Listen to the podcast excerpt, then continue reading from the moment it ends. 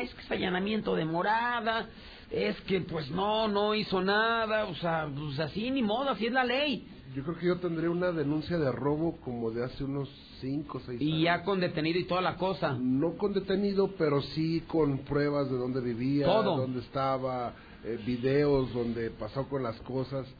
Y nada. Y pregúntame. No, no, no sé. Usted es quien necesita que usted sea presidente de la Comisión Ah, Estatal de los. Derechos Humanos, señor. Pero aquí también lo que me sorprende, César, que primero eh, ellos, no, no seas violento, te invitan a que participes, que no seas violento, que no los denuncies, que tienen sus eh, arranques, pero que bueno, a fin de cuentas son humanos, así lo decían, ¿no? Y, y ahora de repente... Son seres humanos, necesitan, también, también tienen respeto, ¿no? Así Y es, y ahora de repente, mira, Todo el peso de la ley. Hijo de- Pues digo, es que ya les to- es, lo, que- es lo que siempre hemos comentado, Víctor. O sea, que les para que para que haya cambio en las leyes, por ejemplo, este, de delitos que son increíbles que hacen y hacen no pasa nada, y pues solamente que le pase un juez, solamente que le pase a un diputado, a un político, para que ahora sí se den cuenta lo que sufre la ciudadanía todos los días. Pero nos damos cuenta que también muchas veces el piso no es parejo, ¿no? ¿De cuántas personas que en este momento nos están escuchando que han sido víctimas de un robo y que ha llegado la policía y que los ha detenido y los ha presentado, se enteran que a los dos tres días que el responsable está libre. Yo creo que todos, todos en este momento se han sentido identificados. ¿Por qué le comentamos esto? Porque el día de ayer dieron a conocer a las autoridades que fue vinculado a proceso el sujeto que agredió a quien fuera el presidente de la Comisión Estatal de los Derechos Humanos, Omar Williams Ovalle. Omar eh, Williams, eh, digo, no sabía, digo, finalmente pues no tengo ni por qué saberlo, ¿verdad? Que él ya tenía, vivía o tenía su rancho allá en la comunidad del Porvenir, en el municipio de Tepezala, no sé si es su casa de descanso, su rancho, allá vive, digo, pues allá, finalmente su vida y él sabrá. Entonces, el pasado 27 de octubre, eh, Omar Williams estaba ahí en su predio, cuando, según lo que él refiere, eh, de repente entró un sujeto a su predio con un machete agrícola. Pues un machete, pues una hoja de 40 centímetros aproximadamente. Pero este cuate se metió a la casa. O sea, yo con el propósito de robar, ¿no? Andaba todo drogado. Pues estamos viendo la cara de este tipo. Se mete a la casa y en ese momento, este, es cuando Mark Williams le dice, oye, pues ¿qué haces aquí? Órale, mendigo ratero saca en ese momento pues el, el, el, machete y le comienza a tirar viajes. Finalmente dice que ese tipo se sale de la casa, o sea, anda todo drogado, se sale. Omar Williams se refugia, cierra la puerta, una puerta de madera, y es cuando ese tipo comienza con el machete a dañar la puerta. Que las lesiones que, que traía él, estamos viendo, digo, finalmente no son ni graves nada de eso, no fueron tanto con el machete, pues decíamos, no, pues si le da un machetazo en la pierna se la anda arrancando. Son parte de los, es- cuando rompe la madera, el- la misma se le entierra en, en la pierna izquierda, o sea, no es tanto del machete, y que le decía, te voy a matar, te voy a matar. Así es que finalmente Omar Williams utilizó la puerta de madera como escudo y fueron las astillas lo que le provocaron la, la lesión en la pierna, que posteriormente, que ya después de, de esto, Omar Williams le empuja la puerta y lo tumba que este tipo comenzó a tomar piedras y arrojarlos a los vidrios de, de la misma casa hasta que causó daños, dando en ese momento, dándose a la fuga.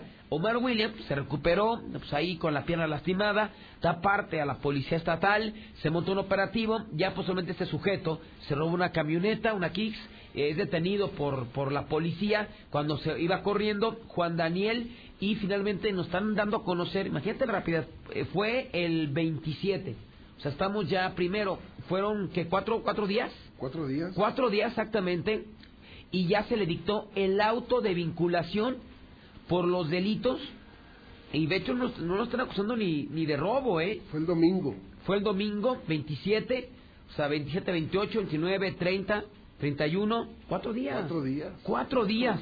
Y ya se le dictó el auto de vinculación por el delito de lesiones dolosas, allanamiento de morada y daño en las cosas. Ya fue enviado al Cerezo, se le dictó como medida cautelar 45 días para el cierre de la investigación. Y yo le pregunto, amigo Radio Escucha, usted que se metió en a su casa, que le provocaron daños, que lo detuvo la policía, ¿cómo está, ¿dónde está el delincuente? Su casa seguramente hasta cobijado el mendigo flojo este. Ah, pero como le robó un político, como le robó una persona conocida y finalmente no no tenemos no tenemos ningún nada con Omar Williams. De hecho lo saludamos y digo finalmente pues él ya fue eh, no, no tiene la culpa de que la justicia para él fuera expedita y rápida, ¿no? Entonces finalmente pues este este delincuente ya está en el cerezo pero ojalá que así fueran todos los asuntos, ¿no? Ojalá, ojalá, de verdad, ojalá. Fíjate, nada más cuatro días para que un rata, un desgraciado ya esté en, el cerezo. No, y aparte, un mes se va a echar, más de un mes. Más de un mes. De hacer la investigación. Así debería ser con todos, pero. ¿Cuántos casos no. hemos conocido, o sea, de que delincuentes se meten a. Vaya, a una casa a robarlos, se tiene la policía, causaron daños, agredieron a, las, a, los, a los dueños de la casa sí se los llevan a la fiscalía, pero obtienen, su libertad a los tres días. ¿Cuántos casos? Y la misma gente nos abre y nos denuncia. Es que dice, ¿sabes qué? Ya, ya, anda, ya anda afuera el delincuente. Ya anda en las calles el delincuente. Métase de político. Pues sí. Para que... O tener buenas amistades o buenas palancas, para que le pueda ir bien en una denuncia. Así es, buenas, buenas palancas para que al delincuente se pudra en la cárcel. Pero si es como uno, simple mortal, un pobre jodido, pues seguramente ese delincuente no va a pisar nunca, nunca la cárcel. Pero bueno, vamos ahora con los accidentes. Oye, ayer qué accidentado sucedió en Tercer Anillo. De milagro no hubo muertos, ¿eh? Así es, como se dice, ¿no? le salió barato al conductor de este camión, digo barato porque, bueno, no hubo víctimas mortales. No hubo víctimas mortales y, bueno, pues el día de ayer se dio un accidentazo ahí sobre el siglo XXI y era inmortal, tercer anillo, ya rumbo a Mundo A fue donde se dio ese lamentable accidente. ¿Cuántos accidentes no han ocurrido ahí? Ha habido hasta muertos, César, que eh, igual con la misma piña de que se quedan sin frenos y bueno, a un vehículo quedó prensado entre dos eh, eh, camiones grandes y bueno, desafortunadamente pues, su conductor, su pasajero quedó totalmente prensado y murió en el lugar. Bueno, pues el día de ayer se dio otro lamentable accidente aquí, bueno, nada más hablamos de una persona lesionada. Por fortuna, por fortuna una persona lesionada, no hubo víctimas, pero pues nuevamente, ¿no? Esa piña de, oye, me quedé sin frenos, y a la hora que le dicen, mueve el camión para que lo pongas allá a la vuelta, y solito iba, hasta presumiendo el freno de aire, no sé de verdad qué les pasa a estos tipos. En dirección de Oriente a Poniente fue donde se llevó este accidente. El responsable, un camión de volteo en color amarillo que era conducido por Juan Alberto Cermeño Reyes. Él dice muy claro, él trae un camión de volteo de 14 metros cúbicos, muy grande el camión, y lo traía con carga. Y dice, no, es que ya al llegar al crucero ya me quedé sin frenos. Yo venía pues frenando, frenando y tratar de detenerme y obviamente pues no pude.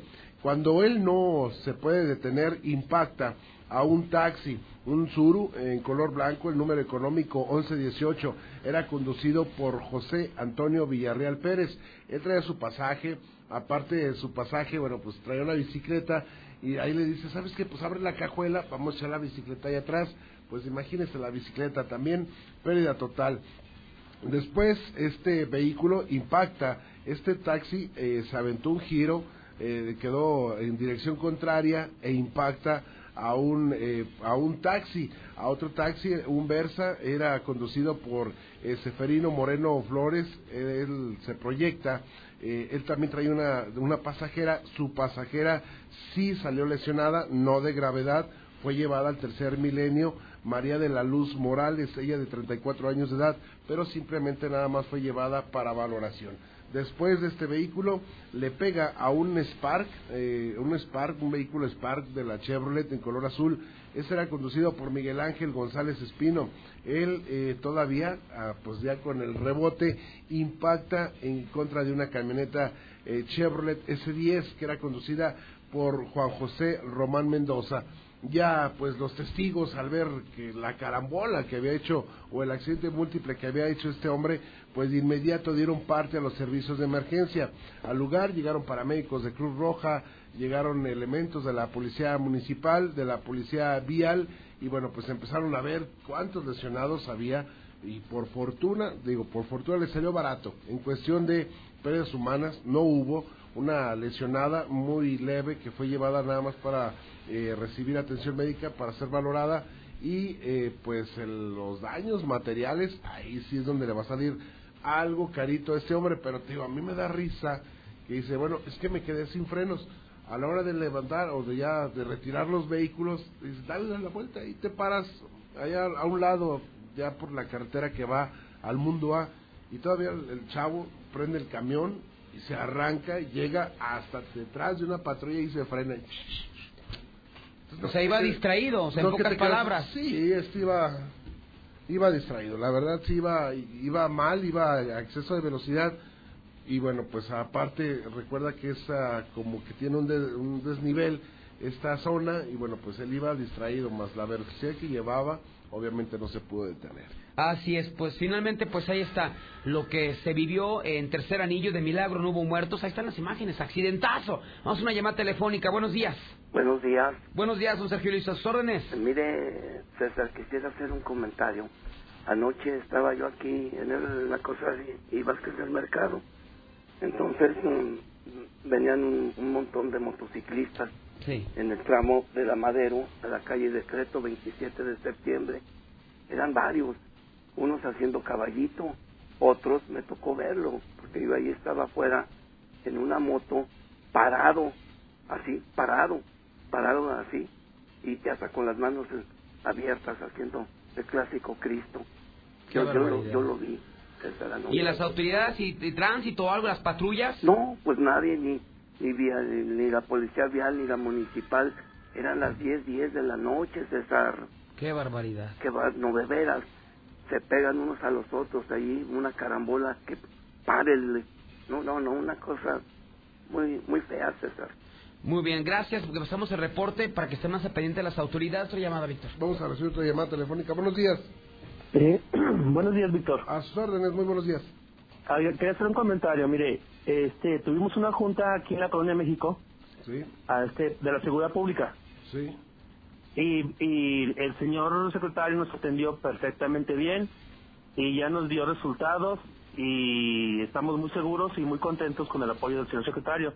Nos arrimamos el miércoles ciudadano a hablar con el señor secretario y hablamos con él y nos extendió todo el apoyo y soy un simple ciudadano, soy soy presidente de aquí de la Colonia México y estamos muy contentos con el apoyo del señor Antonio Romo y de los oficiales que están aquí en la Colonia México, que ellos sí vienen y sí nos apoyan. Son tres oficiales, es Juan Antonio Berta Zavala, Mario Chávez y José Manuel López. Muy bien, amigo, pues ya salió su llamada telefónica. Muy bien. Muchas gracias. Comandados, comandados por el comandante Chalío del Morelos. Muy bien, bueno, estas cosas buenas también se comentan. Antes de ir al reporte nacional, vean nada más esta imagen.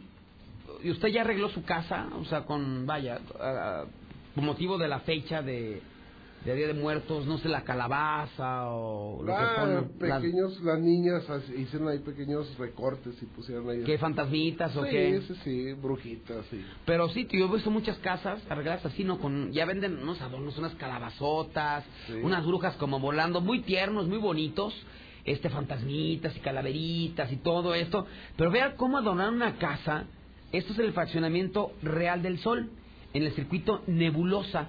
Este, digo, y creo, digo, finalmente cada quien arregla su casa como, como quiere, ¿no?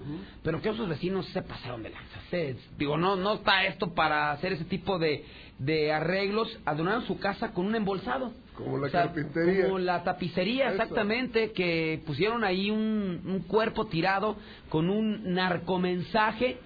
Y pues eh, ahí está, el- mira, ahí está el video en el fraccionamiento Real Sol. Así es como, ahí está, mira. Eh, es un, está como la estructura, está la entrada a la, a la casa y pusieron como algo colgando ahí, no sé qué estructura sea o qué es, y posteriormente volvieron algo una bolsa negra, como si fuera una persona, y lo colgaron ahí en la casa. Y vemos que se hay adornos ahí de otras cosas, de calaveritas, todo eso. Oye, pero un embolsado ahí en la fachada de la casa, Ah, bueno, en el fraccionamiento Real del Sol. Originales, ¿no? No, no, no, no, para mí no se me hace nada original. No, no, no. ¿No? No, eso ya no, ya es el, el extremo, ¿no? No, pues de por sí están las cosas feas y todavía nosotros nos burlamos de eso. Nos podemos burlar de la muerte. Sí, no. Pero ya burlarnos de eso está cánico, pero bueno, cada quien, mira, ahí está. Ahí está el embolsado como adorno de una casa aquí en Aguascalientes. No, una chulada. Son en este momento las 6.53. Vamos al reporte nacional. ¿Cómo está la República Mexicana, Lulita? Muy buenos días. Gracias, César. Muy buenos días. Buenos días, Víctor. México no busca al hijo del Chapo. No hay orden de aprehensión en su contra. Al comparecer ante la Cámara de Diputados, Alfonso Durazo, secretario de Seguridad, llamó a la oposición a no lavarse las manos ante la criminalidad que dejaron los gobiernos anteriores. Pero bueno, para muestra un botón que no solamente los gobiernos anteriores, en este empeoró. Octubre es el segundo mes más violento del año, según un recuento que está presentando esta mañana Milenio. Con 2.304 homicidios relacionados con el crimen organizado, octubre se convirtió en el segundo mes más violento de este 2019. En total suman 20.090 de esos asesinatos en lo que va del primer año de gobierno del presidente López Obrador, que comenzó el primero de diciembre del 2018. Caray. Entonces, ¿cómo va la seguridad? En Culiacán detendrán a quienes porten armas de juguete durante el Halloween. Autoridades municipales indicaron que se detendrá a quienes usen trajes parecidos a los de corporaciones policíacas, fuerzas armadas, grupos criminales o que dejen el cuerpo al descubierto. Ya se los advirtieron.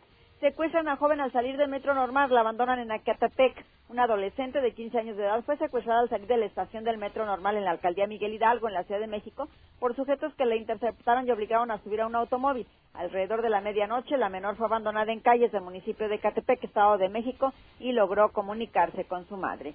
Haya narcotiendita durante nuevo cateo en Tepito. El cateo se realizó en Peralvillo 25, predio contiguo a donde el pasado 22 de octubre se realizó un operativo en el que fueron detenidas 32 personas. Hasta aquí mi reporte. Buenos días.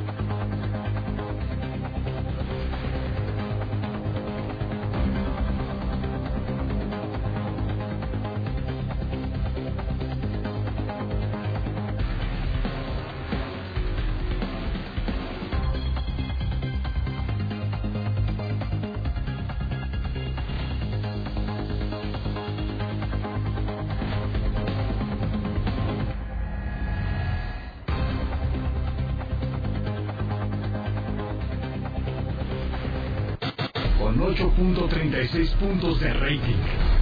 Y a nivel nacional, Ciro Gómez Leiva supera a los más grandes comunicadores con 2.52 puntos de rating. Una vez más demostramos que no hay competencia. Los mejores están en la mexicana 91.3 y en Azul FM 106.9. Estaciones orgullosamente de Radio Universal. Los verdaderos líderes de audiencia.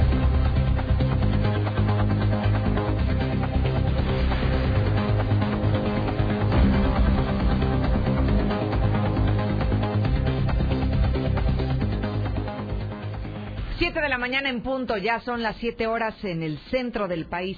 En Aguascalientes Capital este viernes 1 de noviembre de 2019. Hoy que por cierto es Día de Todos los Santos y muchos nos preguntábamos si habría o no habría actividad en las aulas, en las escuelas el día de hoy, pues déjenme le doy la noticia confirmada si hay clases.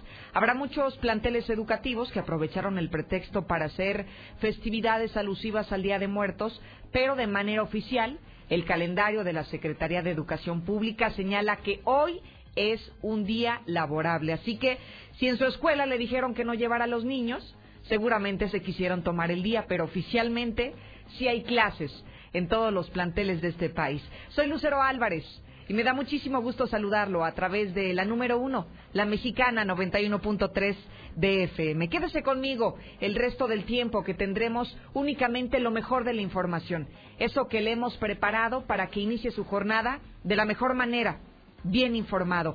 Hoy que además faltan 1064 días para que concluya la administración de Martín Orozco Sandoval. Dentro de los temas que esta mañana vamos a tratar, sin duda, el tema policiaco es algo que está ocupando a los medios. ¿Qué está pasando en los alrededores de Aguascalientes? ¿Cómo se encuentra la región? Parece, parece que la región se encuentra en llamas, hasta descuartizados. Hoy nos tienes tú, César. Buenos días. Gracias, eh, Lucero. Muy buenos días. Así es, no sabemos qué está peor, ¿no? Ya Aguascalientes, Loreto, La Chona, eh, Teocaltiche, pero lo que ocurrió ahí en Loreto, vaya, ya el descaro total por parte de los delincuentes, dejan a descuartizados en la plaza principal de Loreto y ante decenas de personas. Dejaron hasta todo y narcomensaje. Ya más adelante le platicaremos todos los detalles. Además, ya fue identificado el hombre que fue ejecutado a pedradas, que es la moda, en Rincón de Romos. Contaba con antecedentes. Además, qué rapidez envían el cerezo al sujeto que atacó con un machete a quien fuera presidente de la Comisión de los Derechos Humanos. Y tras discutir con su pareja joven de 26 años, iba a arrojar de un puente peatonal.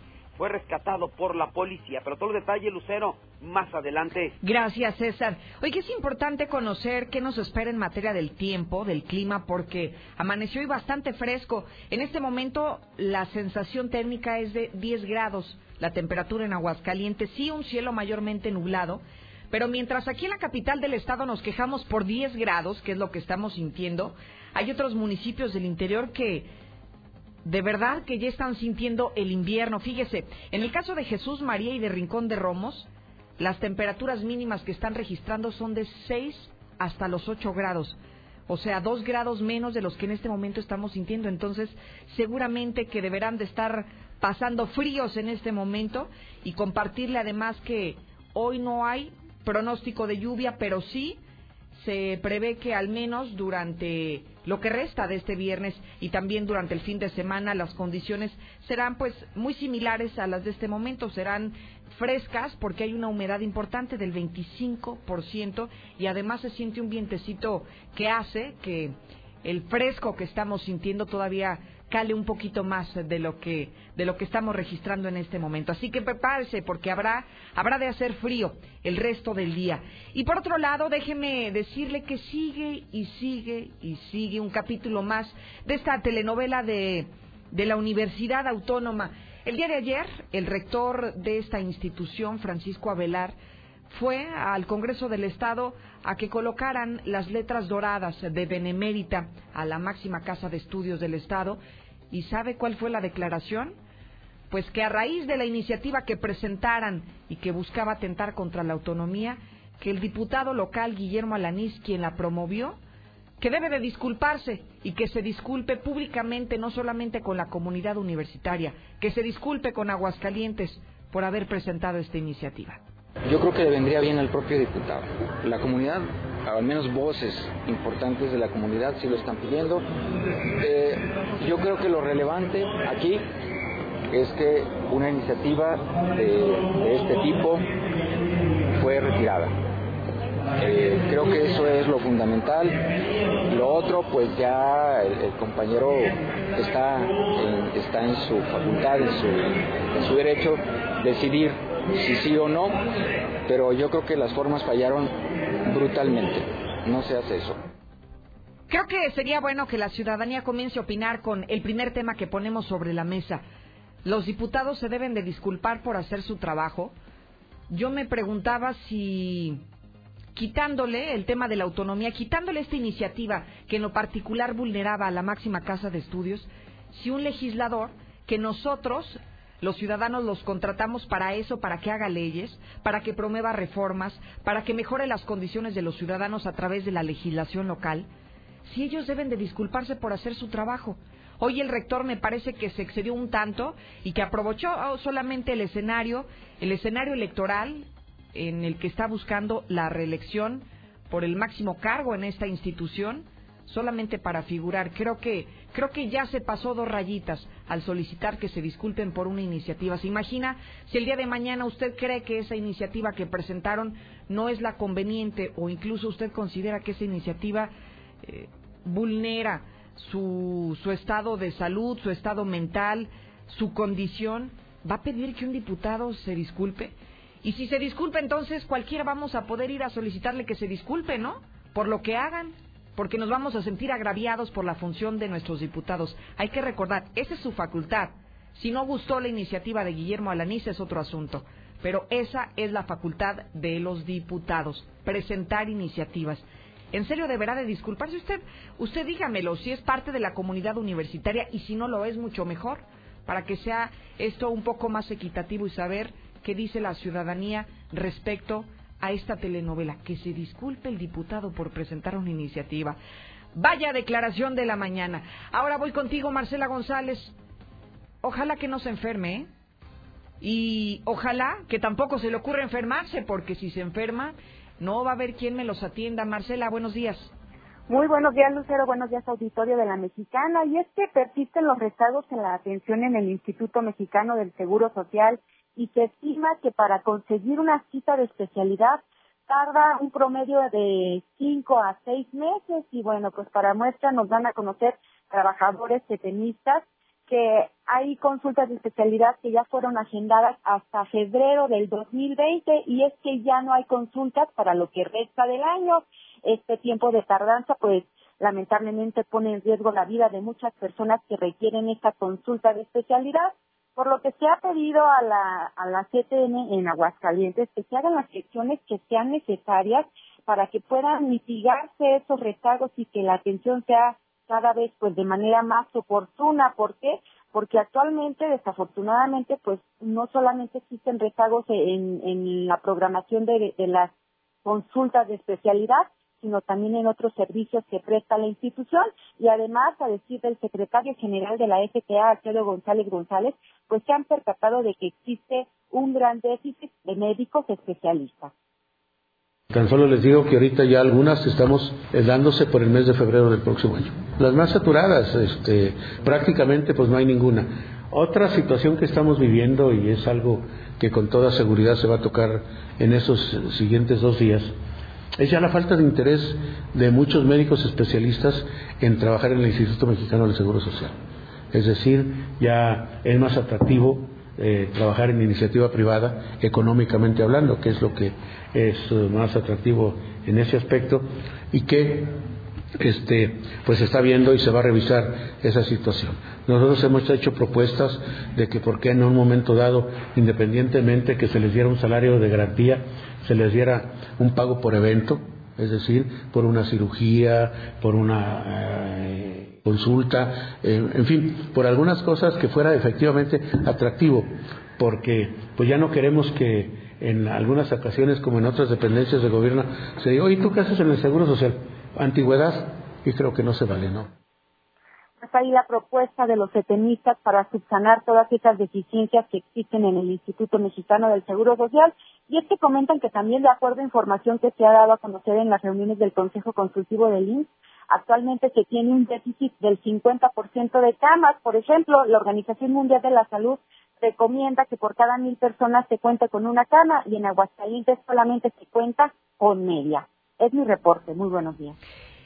Vaya noticia, gracias Marcela González. Así que si usted empieza a sentirse mal, si usted cree que necesita una urgencia o que necesita solicitar que le atienda un médico especialista del Seguro Social, habrá que esperar y habrá que esperar hasta el próximo año, hasta el año 2020 para que usted pueda ser atendido.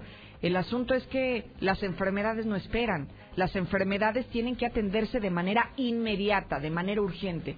Y si no hay consultas hasta el 2020, seguramente esto va a costar muchísimo a la salud pública, pero incluso, y me atrevo a decirlo, podría incluso hasta costar vidas en el Seguro Social porque simplemente no hay capacidad, no hay capacidad de recursos humanos y mucho menos de infraestructura para atender a toda la derechohabiense.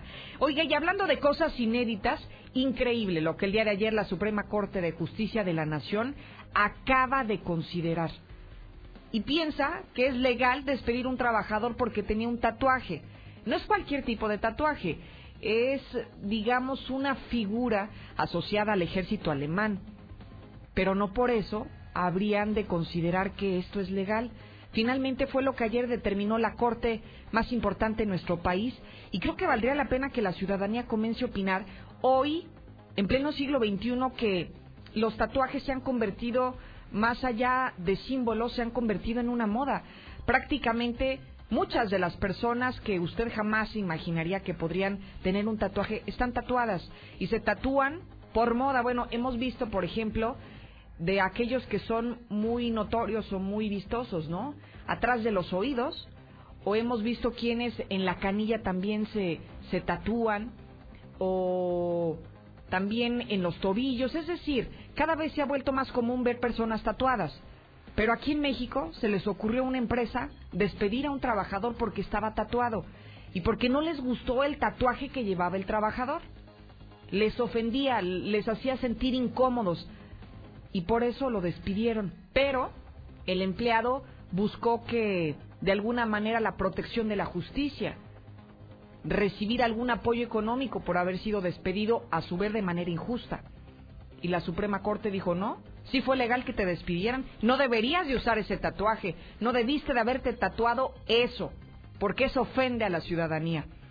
Y creo que con esto se presta que la ciudadanía empiece a opinar, a poner la pregunta del día. ¿Trabajadores con tatuajes deben de ser despedidos? Los tatuajes no tienen nada que ver con el desempeño que deban de llevar en las empresas, no tiene nada que ver con la productividad que tengan, con su capacidad. Pero creo que sí abre la puerta a hacernos esta pregunta con lo que hoy acaba de determinar la Corte. ¿Cuántas personas hemos visto que están tatuadas y ni siquiera saben lo que se tatúan?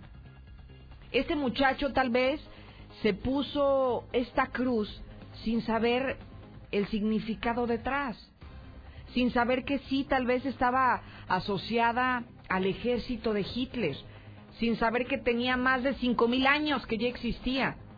A lo mejor simplemente le gustó, le gustó el símbolo y se lo tatuó y hoy le está costando la chamba. Entonces yo creo que sí vale la pena analizar este tema y sobre todo la determinación de la Suprema Corte. Ellos consideran que fue legal haberlo despedido.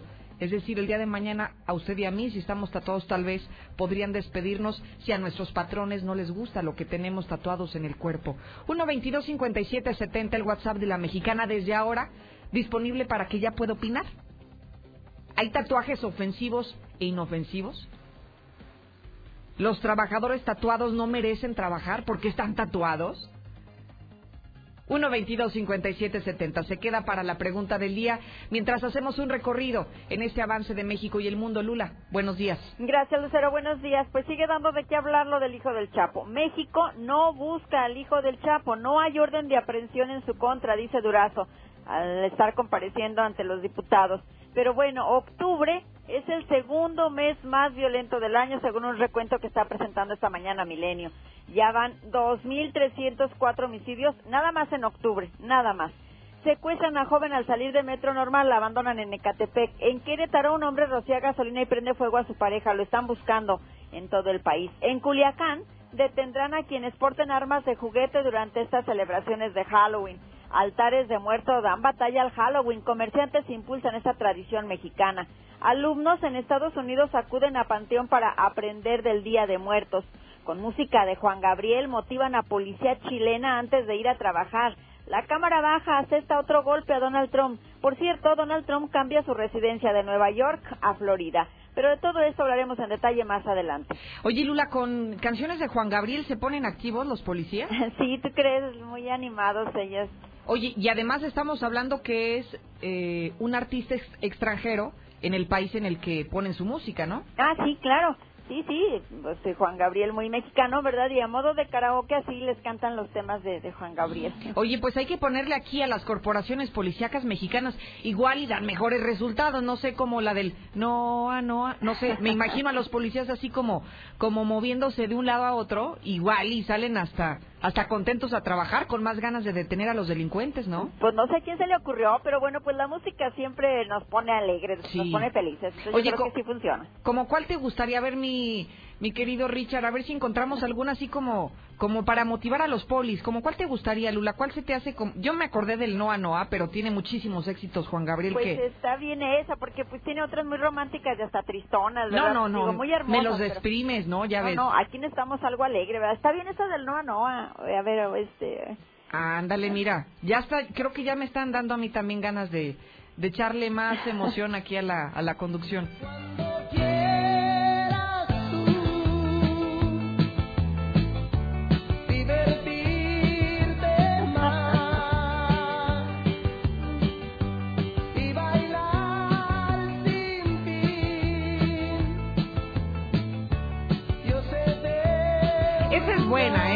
Hasta este mayo ya nos está dando ahí unos pasitos de cómo se baila eso. Pero mira, aquí tienes otra, otra probadita.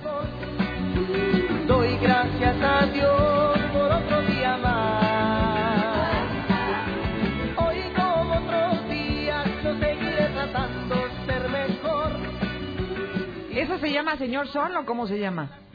Buenos días, Señor Sol. No, eso es muy bonito. También, también. bueno, aquí no sé cuál quiere el abuelo, porque de plano la veo como que no le está gustando la dinámica. Pero bueno, entonces los polis, antes de salir a hacer sus patrullajes, a vigilar las colonias, les dicen, ahí les va su dosis de buena energía. Así es, la policía chilena ya está bailando y cantando estas de, Juan Gabriel pues, para salir más animados. A ver si en el regreso, Lula, te buscamos eh, aquí, Mayo y el abuelo nos hacen favor de buscar a esos polis chilenos. Igual y nada más escuchan la música o quién sabe que hasta coreografía tiene, ¿no? Claro, sí hay un video, ojalá que sí nuestros compañeros lo, lo encuentren pues para que lo veamos todos cómo, cómo están trabajando allí. Muy bien, para replicarlo aquí, ¿no? Muchísimas gracias, Dula. A tus órdenes, Lucero, buenos días. De verdad increíble, ¿eh? Yo digo que siempre los efectos de la música son positivos de acuerdo a la música que a cada uno nos gusta escuchar y a los géneros, pero pero no me imagino a los policías escuchando música de Juan Gabriel y poniéndose activos. A ver, policías, ustedes que nos escuchan, los ministeriales, los estatales, los municipales, la policía penitenciaria, todos los que nos escuchan, ¿Cómo se sienten? ¿Ya traen más ganas de, de salir a atrapar delincuentes? Y si no, aquí les dejamos un poquito de dosis para que le echen más ganitas.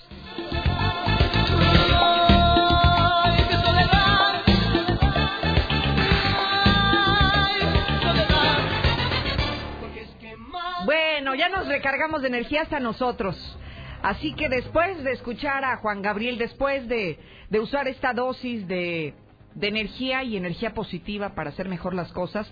Vámonos a donde están en una situación complicada, en pabellón.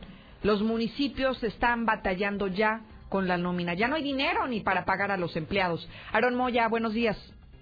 ¿Qué tal, Lucero? Muy buenos días para ti, para quienes nos escuchan. Como tú lo mencionas, están despidiendo empleados en el Ayuntamiento de Pabellón de Arteaga. Esto debido a la falta de apoyos federales y estatales en el municipio mencionado y ya han dado de baja hasta ahora a 15 empleados de diversas áreas y planean despedir a 35 más antes de que culmine el año para sumar un total de 50 despidos. Así nos lo reveló el titular de la Secretaría de Administración y Finanzas de dicho municipio, Sergio Delfino Vargas. Él argumenta que los cambios son necesarios, pues el modelo de austeridad republicana los obliga a hacer más con menos, por lo que algunas plazas quedarán vacantes y en cuanto al personal que se ha despedido hasta el momento, asegura que se trata de aquellos que no dieron el ancho o que se echaron a la hamaca. Escuchemos. Es paulatino, te digo, de aquí al 31 de diciembre cerraré, me imagino ya con la plantilla cómo va a quedar y ya muchas personas pues ya saben eh, qué, qué fechas les tocaría su, su retiro, su liquidación o el arreglo que se llegue con ellos para efecto de que le dé oportunidad en su caso a otras áreas y las otras se reacomoden. Pero sí tiene que haber ajustes, ya el alcalde les dio la oportunidad a muchos por que trabajaran y los que no dieron el ancho, los que de algún modo se echaron a la marca, pues son las personas que primero tienen que abandonar el municipio de Pabellón para efecto de darle oportunidad en algunos gente que quiera redoblar esfuerzos y sobre todo con menos gente hacer lo mismo. Delfino Vargas precisó que el alcalde Cuauhtémoc Escobedo se dio la tarea de hablar con el personal previo a los despidos y hasta el momento ha sido acordado sin que los afectados interpongan procedimientos judiciales y agrega que parte de la reestructuración también se realiza para tener paridad de género en áreas principales, aclarando que aún con estos movimientos el siguiente año será difícil en materia financiera para Pabellón de Arteaga y este año todavía tienen pendiente asegurar el completo pago de aguinaldos. Hasta aquí mi reporte. Buenos días para todos. Gracias, gracias Aaron Moya. Vamos a ver si esto que está ocurriendo en Pabellón de Arteaga no se repite en los otros 10 ayuntamientos y la falta de recursos del gobierno federal no implica también recortes en la nómina porque ya no les alcanza, no les alcanza el recurso para pagar a todos los trabajadores que tienen dados de alta. Prepárense porque hoy tenemos la Mesa de la Verdad. Es viernes de Mesa de la Verdad. Hoy estará con nosotros, como cada viernes, don Rodolfo Franco, Carlitos Gutiérrez y Mario César Macías. Y sí, seguramente, como cada viernes, habrá mucha polémica. Esta semana se han acumulado muchísimos temas para, para discutir, para analizar, para polemizar, para que usted pueda también opinar de ellos. Así que Hoy quédese en la mexicana en el 91.3 de FM porque más adelante tendremos la mesa de los viernes, la mesa de la verdad con los periodistas de la comunidad digital, por cierto. Y bueno, fíjese que es importante que usted escuche lo que tiene que opinar la ciudadanía. Hemos puesto diferentes temas sobre la mesa y ya la sociedad ha comenzado a opinar. A ver, a ver, a ver. A ver, a ver, a ver. Pueblo de Aguascalientes, Lucerito, José Luis Moral, buenos días. ¿A poco no se fijaron ayer en la feria universitaria que me reventé? Qué bonito es lo bonito. Todos juntos, todos contentos, por el bien de Aguascalientes. A ver, José Luis, ya estuvo suave. Bienvenidos a la noche de brujas de Martín Orozco. Buenos días, Lucerito. Eh, referente al, comentario de tu compañera, donde critica la, la presentación del señor Durazo ante, ante el Congreso, yo creo que es eso lo que está creando un conflicto más grande en el país. yo creo que hay que ser un buen comentarista yo siento que eso no está bien, que, que estén haciendo mucho amarillismo referente a algo que ya... Buenos días, Lucerito. ¿Sabe qué pasaría en el fraccionamiento San Gerardo, ahí frente a la UPA, a la Politécnica? Está dentro de uno de los cotos la Guardia Nacional, el Ejército. Eh, algo importante está pasando, me imagino. Ojalá y nos puedas informar. Gracias bien por el rector de la Universidad Autónoma de Aguascalientes. Pedirle que se disculpe a ese diputado Alanís. Esa es la... Eh, así son los panistas, traidores.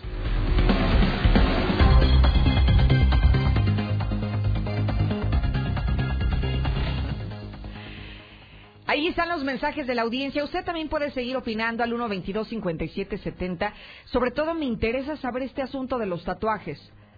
¿Es legal que despidan a una persona, a un trabajador, a un empleado por estar tatuado? Pues usted tiene la mejor opinión. 122-5770. Mi querido Zuli, buenos días. ¿Qué tal, Lucero, amigo Radio Escucha? Muy buenos días. El día de hoy está arrancando la jornada número 17 del balompié mexicano. Dos compromisos Puebla ante Pumas y Atlas ante San Luis. Atención, los duelos que le tendremos aquí en la Mexicana este fin de semana.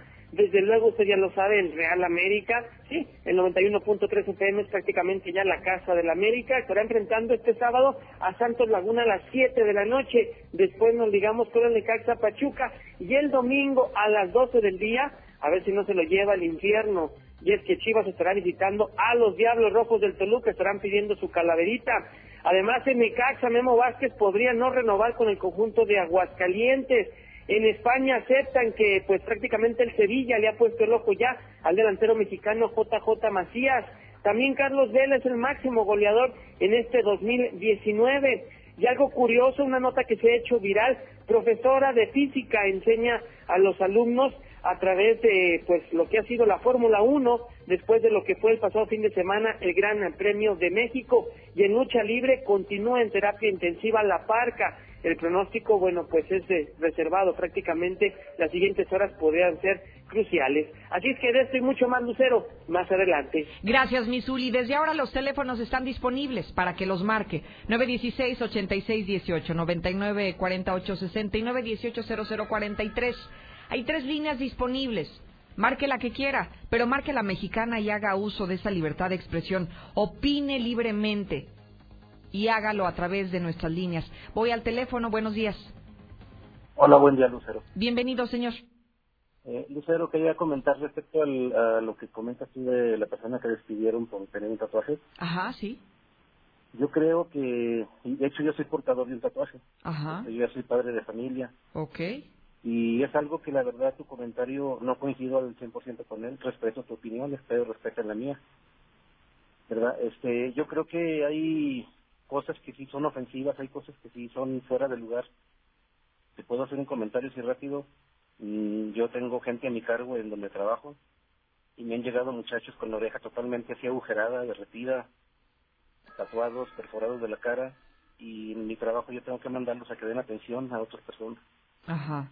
Y los han rechazado. Entonces yo creo que también tendríamos la obligación de crear una cultura diferente, ¿no? O sea, las modas son pasajeras, pero también dañan mucho a la juventud. Eh, na- nada más que- que- preguntarle lo siguiente. Eh, Usted, sobre el tema, yo me preguntaba si era justo que despidieran a una persona por un tatuaje. En este caso, No. el patrón lo consideró que era ofensivo para él. ¿Usted qué opina sobre esto? ¿Es justo que despidan a alguien por portar un, un tatuaje? No, no tanto como el tatuaje. No sé si me expliqué o no. Hay, hay cosas que sí ofenden, te digo. Yo O sea, mientras no se muestre está bien. O sea, a lo mejor es no, ofensivo, no, no, pero que no. se vea. Hay tatuajes, hay tatuajes muy bonitos que son decorativos, pero Ajá. ahorita se están viendo cosas ofensivas. Ok. Entonces, Esa es mi depende del tatuaje, sería, digamos, como el comportamiento que debería de tener el patrón, ¿no?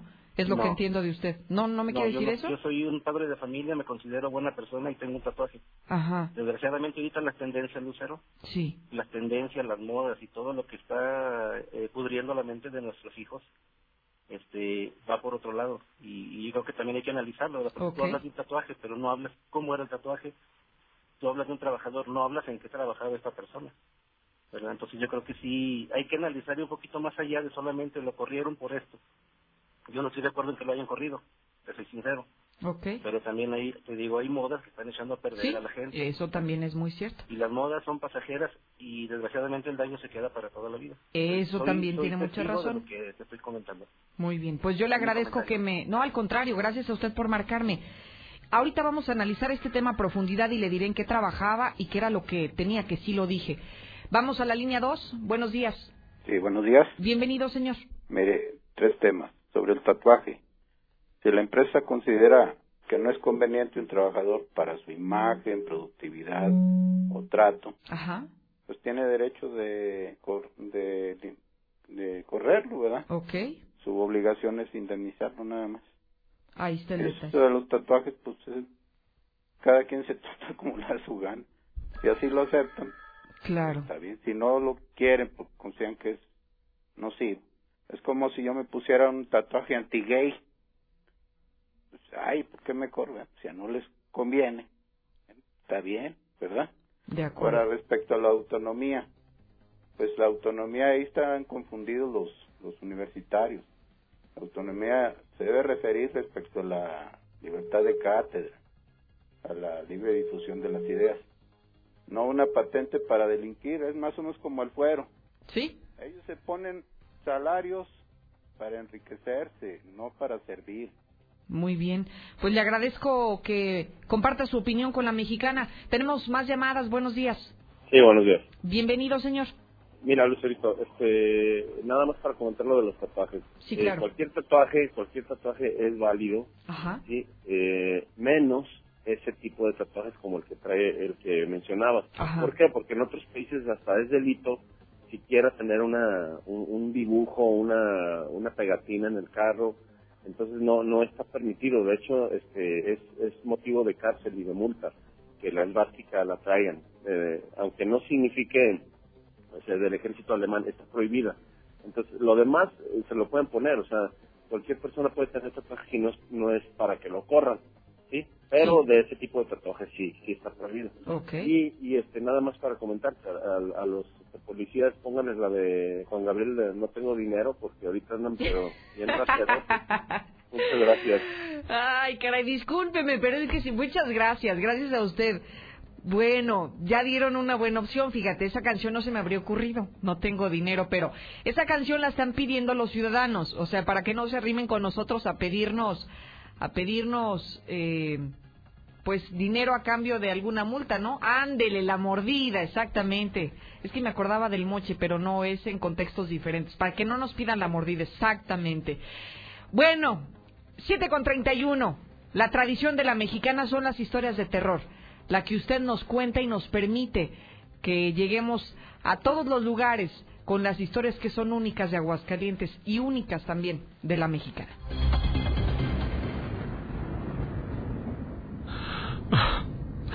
Perdóname, Mariana. Pero ya no puedo con esa responsabilidad. Recuerda que tú, sí, tú y mis hijos son el amor de mi vida. Adiós.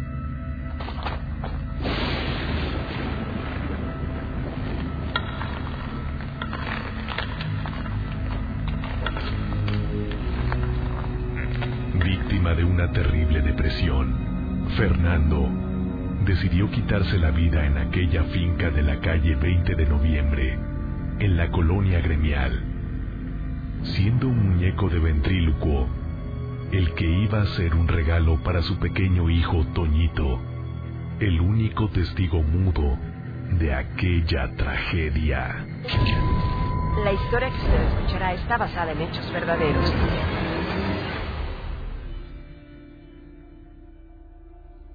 Tres años han pasado desde que Fernando decidió suicidarse, dejando en ese entonces a un niño de cuatro años, un niño de dos y a su mujer en el abandono. Mariana, con el paso del tiempo, decidió rehacer su vida. Beto, ayúdale a tu hermano a recoger sus juguetes y bajen a comer. Ya voy, mamá. Ay, dense prisa antes de que llegue Carlos. Ya saben que no le gusta ver tirada la casa. Siempre es lo mismo. Carlos es muy enojón. ¿Mi papá era enojón? No sé. No me acuerdo. Córrele, córrele. Ya llegó Carlos. Córrele. Niños, ya bajen a... Otra vez el cuarto tirado. ¿Cuántas veces les tengo que decir que en mi casa no quiero desorden? Pero ahora mismo eso se acaba. Carlos tomó los juguetes que se encontraban en el piso. No, no, Carlos. Ahorita los recogemos. No, no los tires. No los tires, por favor. Uno a uno fue rompiendo todos los juguetes de los niños. No, mi muñeco no. Fue el único que me dejó mi papá. Tú cállate, que ya me tienen harto. ¡Mami! ¿Qué está pasando? Carlos, por favor, deja el muñeco del niño en paz. A mitad de la noche, Toñito bajó a la cocina. Sacó del bote de basura los juguetes que su padrastro les había roto. Con algo de cinta y un palo de madera, reparó al muñeco que encontró debajo de la cama días después de que su padre falleciera. Fue el último regalo de su padre, el cual ya no se lo alcanzó a dar en vida. Toñito, ¿qué horas son estas de estar fuera de la cama? Trae para acá. No, no, no rompas mi muñeco, por favor. De un jalón, Carlos le arrebató el muñeco a Toñito y comenzó a romperlo. De manera escalofriante, cada que Carlos arrancaba una parte del muñeco, hacía gritar a Toñito de dolor, como si el daño se lo estuviera haciendo a él. ¡No, por favor! ¡Déjame, déjame! Enfurecido, Carlos tomó al niño de los brazos, sacudiéndolo bruscamente, al tiempo que le gritaba. ¡Ya cállate, escuincle del demonio! ¡Déjame, déjame! Súbitamente, Toñito gira su cabeza hacia Carlos. Deja de gritar y de su boca se escucha una voz que le dice con odio. ¡Suéltame! Con fuerza, Carlos avienta a Toñito hacia una de las paredes al fondo del cuarto advirtiéndole. Si lo vuelves a hacer, te irá peor. Atrévete. ¿Qué pasa? ¿Quién eres? Tirado en el piso, Toñito no daba crédito a lo que veía. Una sombra salía de la pared, tomando la forma de aquel vago recuerdo que tenía de cómo era su papá.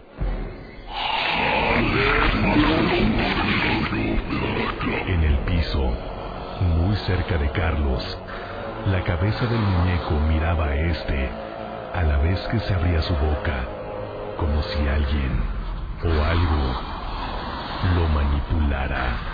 ¡Cobarde! ¡Déjame en paz! ¡Tú estás muerto! ¡Déjame, por favor! Aquella aparición se acerca amenazante a Carlos, quien, presa del miedo, no da crédito a lo que sus ojos ven. ¡Vete! ¡Vete de aquí! Esa noche fue la última vez que se vio a Carlos y hasta la fecha no se sabe qué rumbo tomó o qué le sucedió. Toñito, quien ahora es un joven, asegura que esa noche su padre regresó del más allá para protegerlo. Atrévete. Radio Universal. Viviendo el Día de Muertos.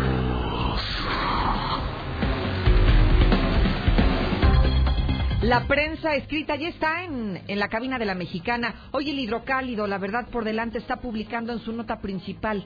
Ya se superó la marca de los suicidios. El día de ayer se consumó el caso número 151 y ya es este el eh, pues el récord histórico. El 2017 ya ya lo superamos y en este momento vamos por un nuevo récord, tristemente, en materia de suicidios. También hoy a través del hidrocálido, la Benemérita UA ya tiene sus letras de oro en el Congreso del Estado y tras la polémica además que, que eh, tuviera con un legislador del Partido Acción Nacional. Aumentará a 2.5 el impuesto a nómina según eh, la propuesta del presupuesto que además el día de ayer fue entregado el paquete económico a los diputados locales. En el Aguas, su nota principal también está relacionada con el tema de los suicidios. Récord superado, ya suman los 151, luego de que un hombre se quitó la vida allá, allá al sur de la ciudad. Y bueno, por supuesto, recuerde que en los interiores va a encontrar la información policíaca más completa, pero también información local, información nacional. Y le recomiendo que compre los periódicos de casa, los mejores que tenemos en Aguascalientes, el Aguas, el Hidrocálido, y los puede comprar en el puesto de revistas más cercano. Hago una pausa, quédese. Al volver hablaremos de esta importante polémica en la que está envuelta el presidente López Obrador. Ayer, ayer revelaron el nombre del coronel involucrado, el responsable en este operativo para la detención de Ovidio Guzmán López. Hoy, su vida, la de su familia, están en peligro. Los especialistas dicen que fue un error haber dado a conocer el nombre del coronel responsable de toda de toda esta detención de todo este operativo. Usted tendrá su propia opinión. Al volver hablaremos del tema. Mi INE está hecha de participación. So-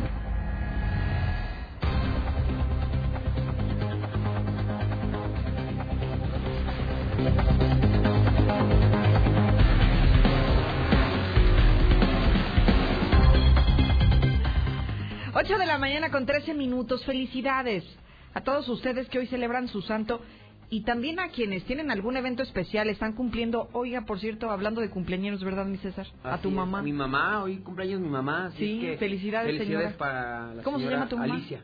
Alicia. Alice, le dice- bueno, ya ¿Tú le- así le dices? No, mi sobrinito ya la bautizó como Alice, entonces ya se le quedó Alice. Mira. Alicia. Entonces un abrazo para mi mamá y que cumpla muchos años. Por supuesto, que te la guarde con mucha salud Así es. y con mucho amor de sus hijos. Bueno, aparte de ella, todos los cumpleañeros que hoy nos escuchan y también en los santorales, Audómaro, Benigno, Cesario y Pedro. Yo creo que hay pocas personas que llevan esos nombres, muchos Pedros sí, pero Cesario como que no, no me lo ando imaginando, básicamente. 8 con 14, es tiempo de información policiaca.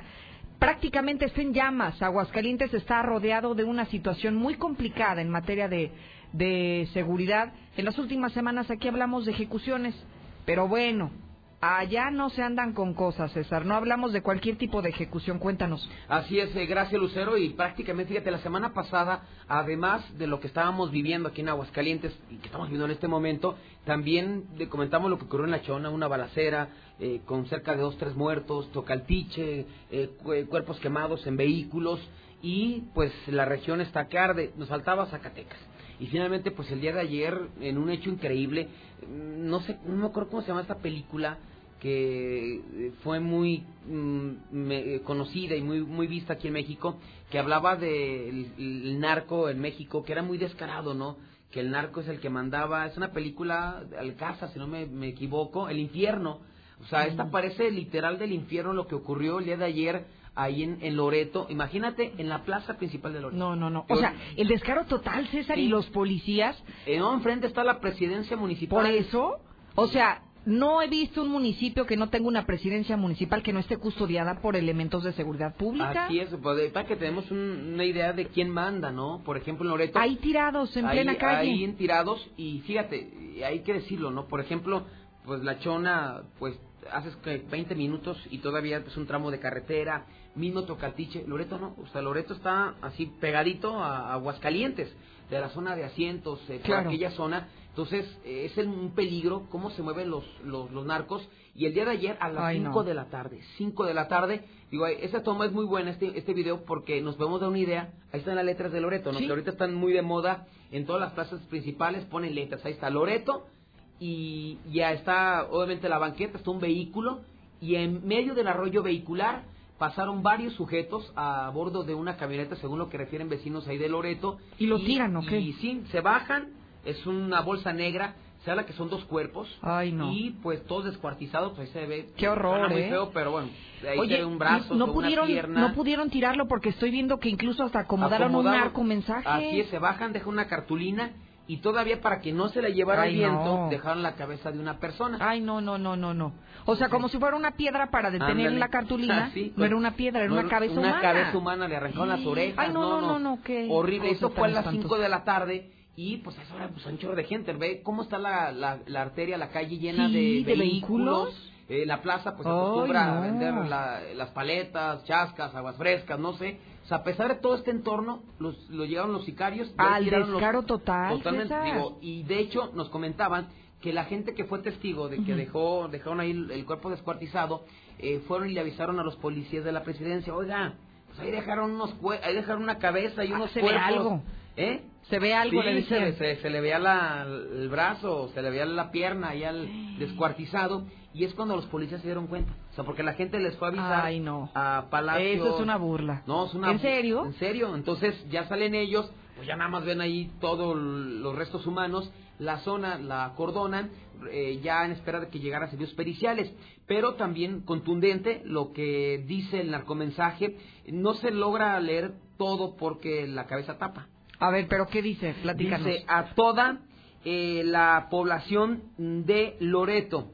Ahí está el ratero que saqueaba las casas de este municipio. Aparte, digo, no, no podemos leer toda esta, eh, esta parte del, del texto de la cartulina porque está la cabeza. Te suena muy cruel, pero pues la cabeza no deja leerlo completo. Limpia también a extorsionadores. Nosotros no permitiremos eso en nuestro en nuestras plazas y siguen ustedes. Tú, moto, mo- motor Gara, Brilloso Johnny, malandro y el hijo del bule. Atentamente los talibanes. La orden de las personas y todavía pusieron ahí una calabacita con motivo del Ay, Día de. Muertos y por lo pronto pues ya esto fue asegurado por, por las autoridades y hasta el momento pues la víctima no ha sido identificada este y habrá que finalmente que, que esperar qué es lo que ocurre pero imagínate o sea con qué descaro ahí, ahí se Qué demuestra horrible. quién es quien manda este en, en Zacatecas pues creo que queda más que claro que es la, la delincuencia El mensaje es muy evidente, César. Y además, eh, lo que entiendo con, con el texto que dejaron ellos es, ¿eran extorsionadores a los que asesinaron? rateros, eh, que aparentemente este lo acusan de ratero. Ah, de rateros, de o ladrón. de rateros, de ladrones, que es el que estaba operando ahí en Loreto. Y pues amenazan que eso les va a pasar a, a los extor- extorsionadores, a los de los otros grupos. Aparentemente traen, un- traen una lucha encarnizada entre talibanes, cártel Golfo, cártel Sinaloa, cártel Jalisco Todos. Generación. Ahí son cuatro. Aparentemente son cuatro No, cárteles los que están operando ahí en Loreto. Y eh, digo, aquí lo que más preocupa es que todos los días mucha gente a esta hora está acudiendo a Loreto. O sea, mucha gente de asientos a otros lados va a Sí. Loreto a trabajar, hay algunas fábricas. Entonces, pues hágalo con mucho cuidado, pues hay alerta máxima justamente ya en Loreto. Oye, César, entonces podríamos decir que están haciendo como un tipo de limpia de Pues los sí. malandros. Eso eh, da Aparentemente, entender- ¿no? O Ah, sea- Eso es lo que da a entender, pero mira, volvemos a lo mismo, ¿no? Es, yo siento que aunque sean malandros, mm, es cuando lo dicen, no, es que mientras se maten en- entre ellos no está bien, aunque Sí. sean malandros, digo, porque eso- Claro. eso, que va a generar más violencia. Más violencia, Porque exacto. obviamente mataron a uno de un grupo, el otro grupo va a buscar la venganza, y así va a ser el cuento Pura de justo, nunca acabar. ajust- ajuste de cuentas. Exactamente, entonces la violencia va a seguir, pero ya esto ya es inconcebible, ¿no? Ya que en la plaza principal vayan y te tiren un muerto. Pero lo más increíble es que no te des ni cuenta. Oye, ¿en serio tendría que esperar los policías a que le dijeran, oiga, ahí hay un cuerpo, como que se ve como que hay medio sangre ahí tirado a un lado del vehículo? ¿En serio tuvieron que esperar a que los vecinos le avisaran, los vecinos de los comercios que estaban ahí aledaños?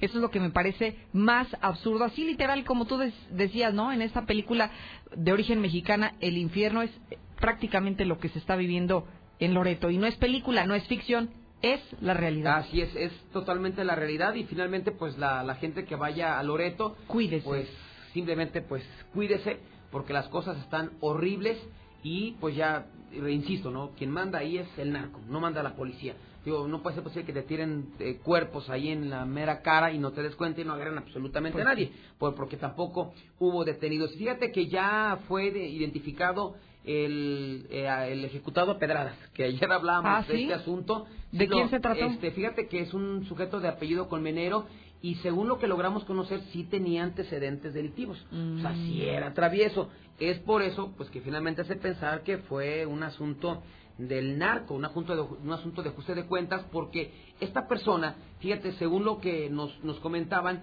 hace 10 años aproximadamente hubo levantones masivos aquí en Aguascalientes. Eh, está un asunto el- el del Maverick, por ejemplo, en su Ajá. momento, eh, pero también en San José de Gracia, en Rincón de Romos, llegaban grupos de sicarios. Y se los llevaban. se los llevaban, pero Sí. llevaban- se llevaban a 10, a 15, y según lo que nos comentaban, esta persona eh, eh, fue una de las levantadas y que milagrosamente regresó.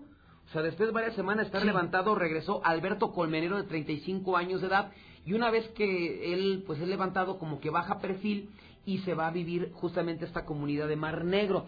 Pero mira, finalmente los que... Sacan el cobre, ¿no? No, y si se dedican a eso nunca, pues, nunca salen. Sí. Aunque ellos a lo mejor tratan, intentan, no salen. Y pues a este hombre lo interceptaron, a Alberto Colmenero de 35 años de edad. No lo atacaron a balazos, sí a pedradas, le destrozaron prácticamente la cara y posteriormente lo atacaron con un arma eh, punzocortante en la zona del tórax y el abdomen, pero pues por los antecedentes sí podemos hablar. Y, y, digo, muchas veces estamos, eh, eh, nos damos una idea, hablamos de ejecutados cuando los matan a balazos, ¿no?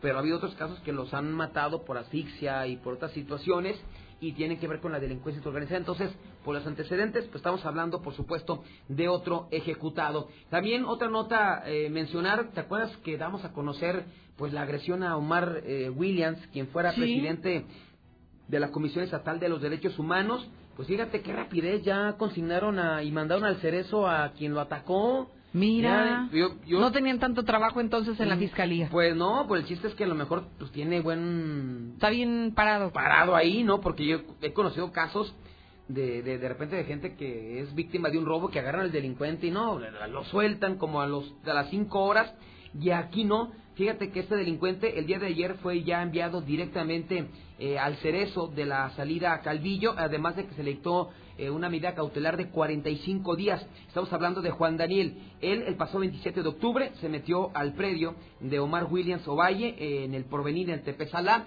y se metió aparentemente a robar. Omar Williams se había defendido ahí tapándose con la puerta y después entró este sujeto con el machete y dijo, te voy a matar, te voy a matar y como película de terror comenzó a tirarle los viajes, a la puerta. Las lesiones que traía en la, en la pierna no eran del machete, sino eran, del vidrio. Del, no, de la madera.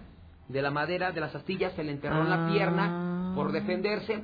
Y este cuate, pues al ver que Es que iba- mira, como vi vidrio también Sí, no, en parte de la puerta. Después de que Omar Williams en su declaración dice que se defiende con la puerta, o sea, que lo utilizó como escudo, lo saca de, lo expulsa, digamos, de la sala del rancho y este cuate agarra las piedras y comienza a romper los cristales de la casa. Ay, no. y ya es cuando ser. se da la fuga, da parte a la policía y finalmente se logra la captura del sujeto, pero llamativo, ¿no? En cuatro días, consignado. Express. Este, sí, demasiado.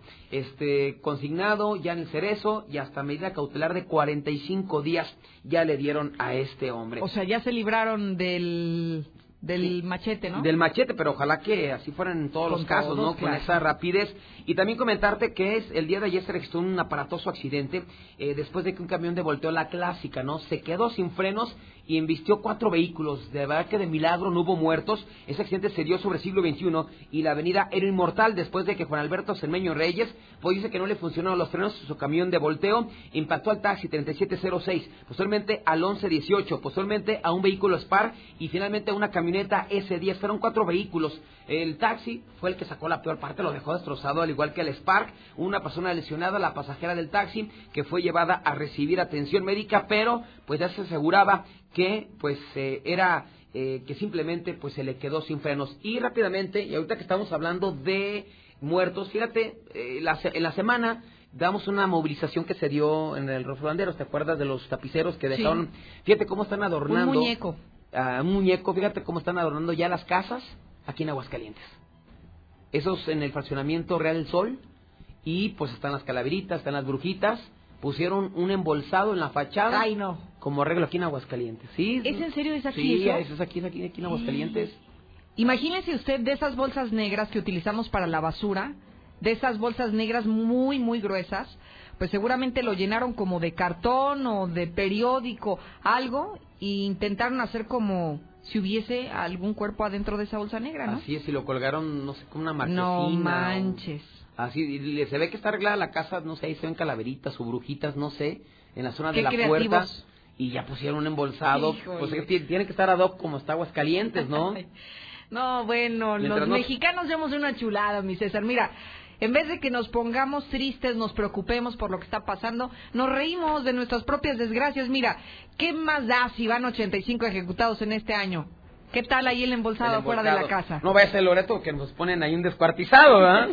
Lo bueno es que se pone embolsado y... Qué horrible. No, yo no estoy, yo estoy de acuerdo, qué bonito que arreglen su fachada y su casa, ¿no? Pero a ya ese grado, ¿no te pareció un exceso? Demasiado. Creo que sí se pasaron, ¿no? Estamos- sí, pero bueno, somos mexicanos, nos burlamos de todo. En fin. No pasa nada. Oye, César, otra de las cosas que me ha llamado la atención y te lo quería compartir es lo que sucedió el día de ayer con López Obrador en la mañanera, que de alguna manera dieron a conocer el nombre del coronel que se habría encargado del operativo para la detención de, de Ovidio Guzmán López allá en Culiacán, Sinaloa.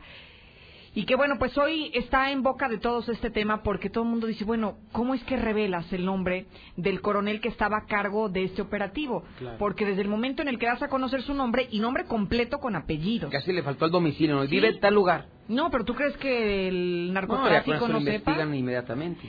Pero ¿cómo es posible que den a conocer esta información que me parece tan delicada, no? Cu- Cuando esos son eh, grupos de élite, o sea, de, de la Marina o del Ejército Mexicano, Claro. que obviamente se manejan con una discreción sus identidades. Yo creo que muchas veces hasta los mismos eh, militares que están adentro o que están adentro de, de, de- de esos grupos no saben ni quiénes son, ni de dónde son, ni quién es su familia, porque obviamente tú crees que la venganza de los narcos, ¿qué es lo primero que va a hacer? Como ocurrió cuando lo iban a detener. Pues a la familia, ¿no? Claro. Que es el punto débil de justamente yo creo que hasta de cualquier persona y más de ellos. O sea, yo hago el operativo, yo lo encabezo el operativo, este, y va, o tú, me, tú me detuviste, pues voy sobre tu familia, que pague los platos rotos.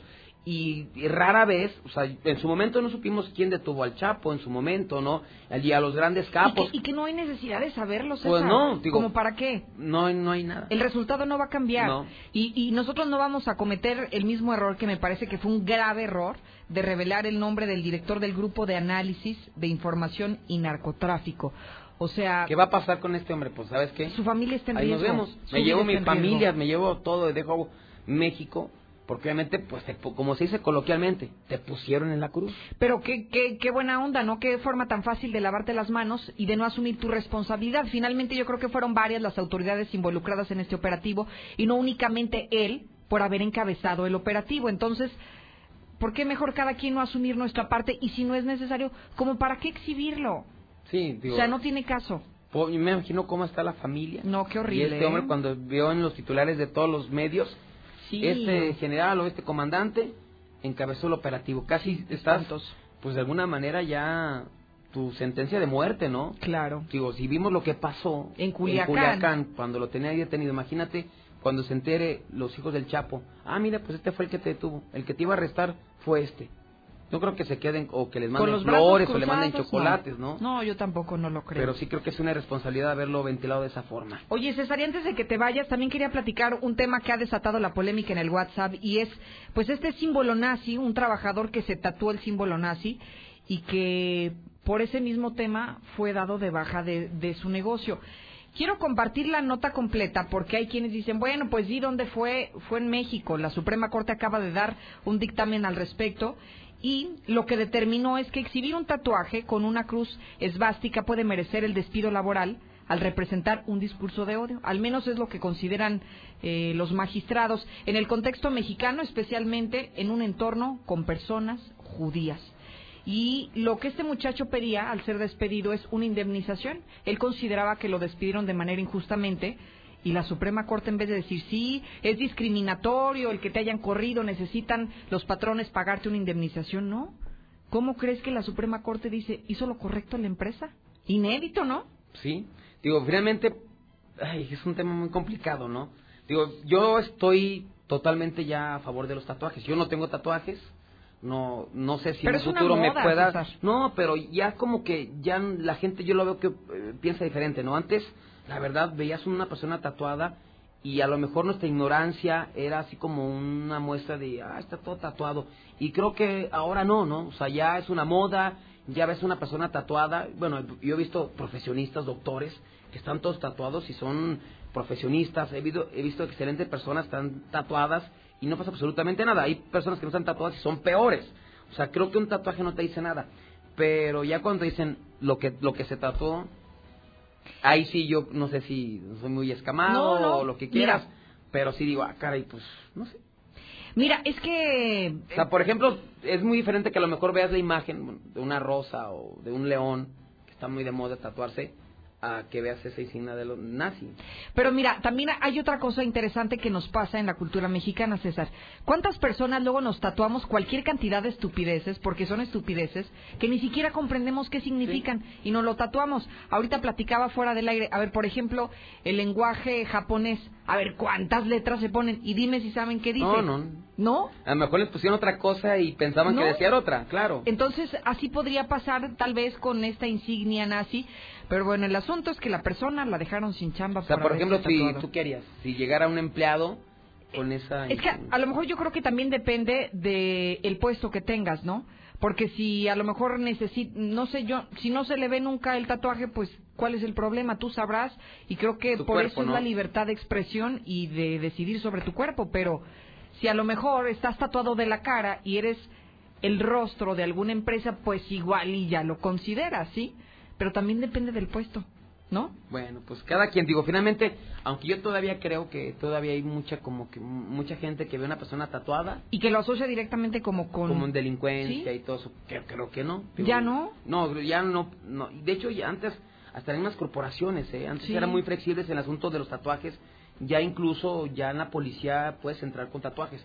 Obviamente lo que se, no se les pide que no sean tan evidentes. Claro. Pero antes, pensar que un policía tatuado era imposible. Y ahora son más flexibles. Entonces, y ya vas a más negocios, eh, profesionistas, los ves todos tatuados Sí, y no, hombre. creo que no tiene nada de malo. No, digo, todo depende de qué. Y ya depende, haga, por ¿no? ejemplo, si tú te quieres tatuar, pues te tatúas. Si yo, por ejemplo, no me he tatuado porque no he querido. Es ya creo que de Una cada decisión quien y personal. tiene que respetarse, pero toda, ¿no te acuerdas? No sé qué administración fue, hace ya que los detuvieron por tatuados, que hubo una, hasta una campaña, eh, el policía lo detuvieron, ¿por qué lo detuvieron? Pues que estaban todos tatuados. Hace un, Sí, tema sí. muy muy sonado, no recuerdo en quién estaba como presidente municipal, pero hasta hizo una campaña, ¿no? Claro, Soy- porque lo consideraban tatuado, no soy discriminatorio. delincuente. Sí, no recuerdo quién Sí, era. unos chavos Sí. ahí los agarraron López Mateos, que ¿por qué los? No, es que iban todos tatuados, pero ¿qué hicieron? ¿Y? No, es que iban todos tatuados. Ah, ese es Y- el delito. Y, hace- y fue un caso sonadísimo aquí en Aguascalientes, pero creo que ha bajado más, aunque yo todavía he visto gente así muy escamada. Cuando ven un tatuado, sí lo ven feo. Se agarran la bolsa. Sí, Bueno, exactamente.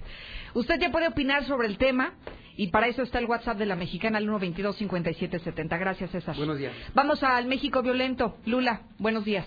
Gracias, Lucero. Buenos días. México no busca al hijo del Chapo. No hay orden de aprehensión en su contra. Al comparecer ante la Cámara de Diputados, Alfonso Durazo, secretario de Seguridad, llamó a la oposición a no lavarse las manos ante la criminalidad que dejaron los gobiernos anteriores. Pero bueno, actualmente, octubre, el mes que acaba de terminar, es el segundo mes más violento del año, según un recuento que está presentando Milenio esta mañana.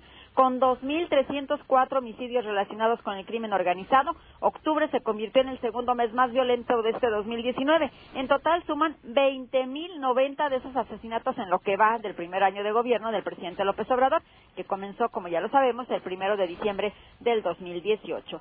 Y siguen, asesinan a madre, hija y dejan herido a un niño en Ecatepec. La mujer y sus hijos menores de edad caminaban en la vía pública cuando fueron atacados a balazos. Secuestran a joven al salir del metro normal, pero la abandonaron en Ecatepec. Un adolescente de 15 años fue secuestrado al salir de la estación del metro normal en la alcaldía Miguel Hidalgo por sujetos que la interceptaron y obligaron a subir a un automóvil. Alrededor de la medianoche, la menor fue abandonada en calles del municipio de Ecatepec, Estado de México, y logró comunicarse con su madre. Hombre rocía gasolina y prende fuego a su pareja, ya lo buscan. La Fiscalía de Querétaro busca a Benito Núñez López, quien habría arrojado gasolina a su pareja para posteriormente prenderle fuego. La mujer fue hospitalizada y tras varios días de agonía falleció. En Culiacán detendrán a quienes porten armas de juguete durante el Halloween. Autoridades municipales indicaron que se detendrá a quienes usen trajes parecidos a los de corporaciones policíacas, fuerzas armadas, grupos criminales o que dejen el cuerpo al descubierto. Esto es en el México violento, pero en algo que no es México, pero que tiene que ver con la policía, con música de Juan Gabriel motivan a policía chilena antes de ir a trabajar. A través de un video publicado en la cuenta de los carabineros de Chile, se puede ver el momento en que a modo de karaoke les cantan temas de Juan Gabriel. Se puede ver a una mujer que con micrófono hermano canta caray y querida entre los uniformados, quienes se muestran contentos e incluso aplauden y claro, se ponen a bailar. Hasta aquí mi reporte. Buenos días.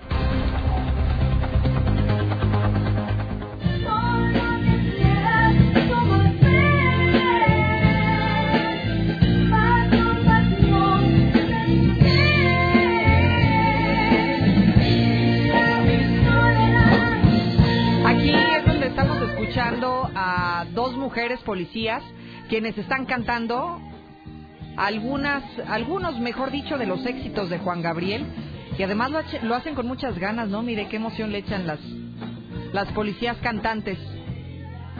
Y eso lo hacen para iniciar su día de labores. Así se activan físicamente, así se ponen en orden, así agarran gusto por hacer su trabajo y luego se van a patrullar las calles.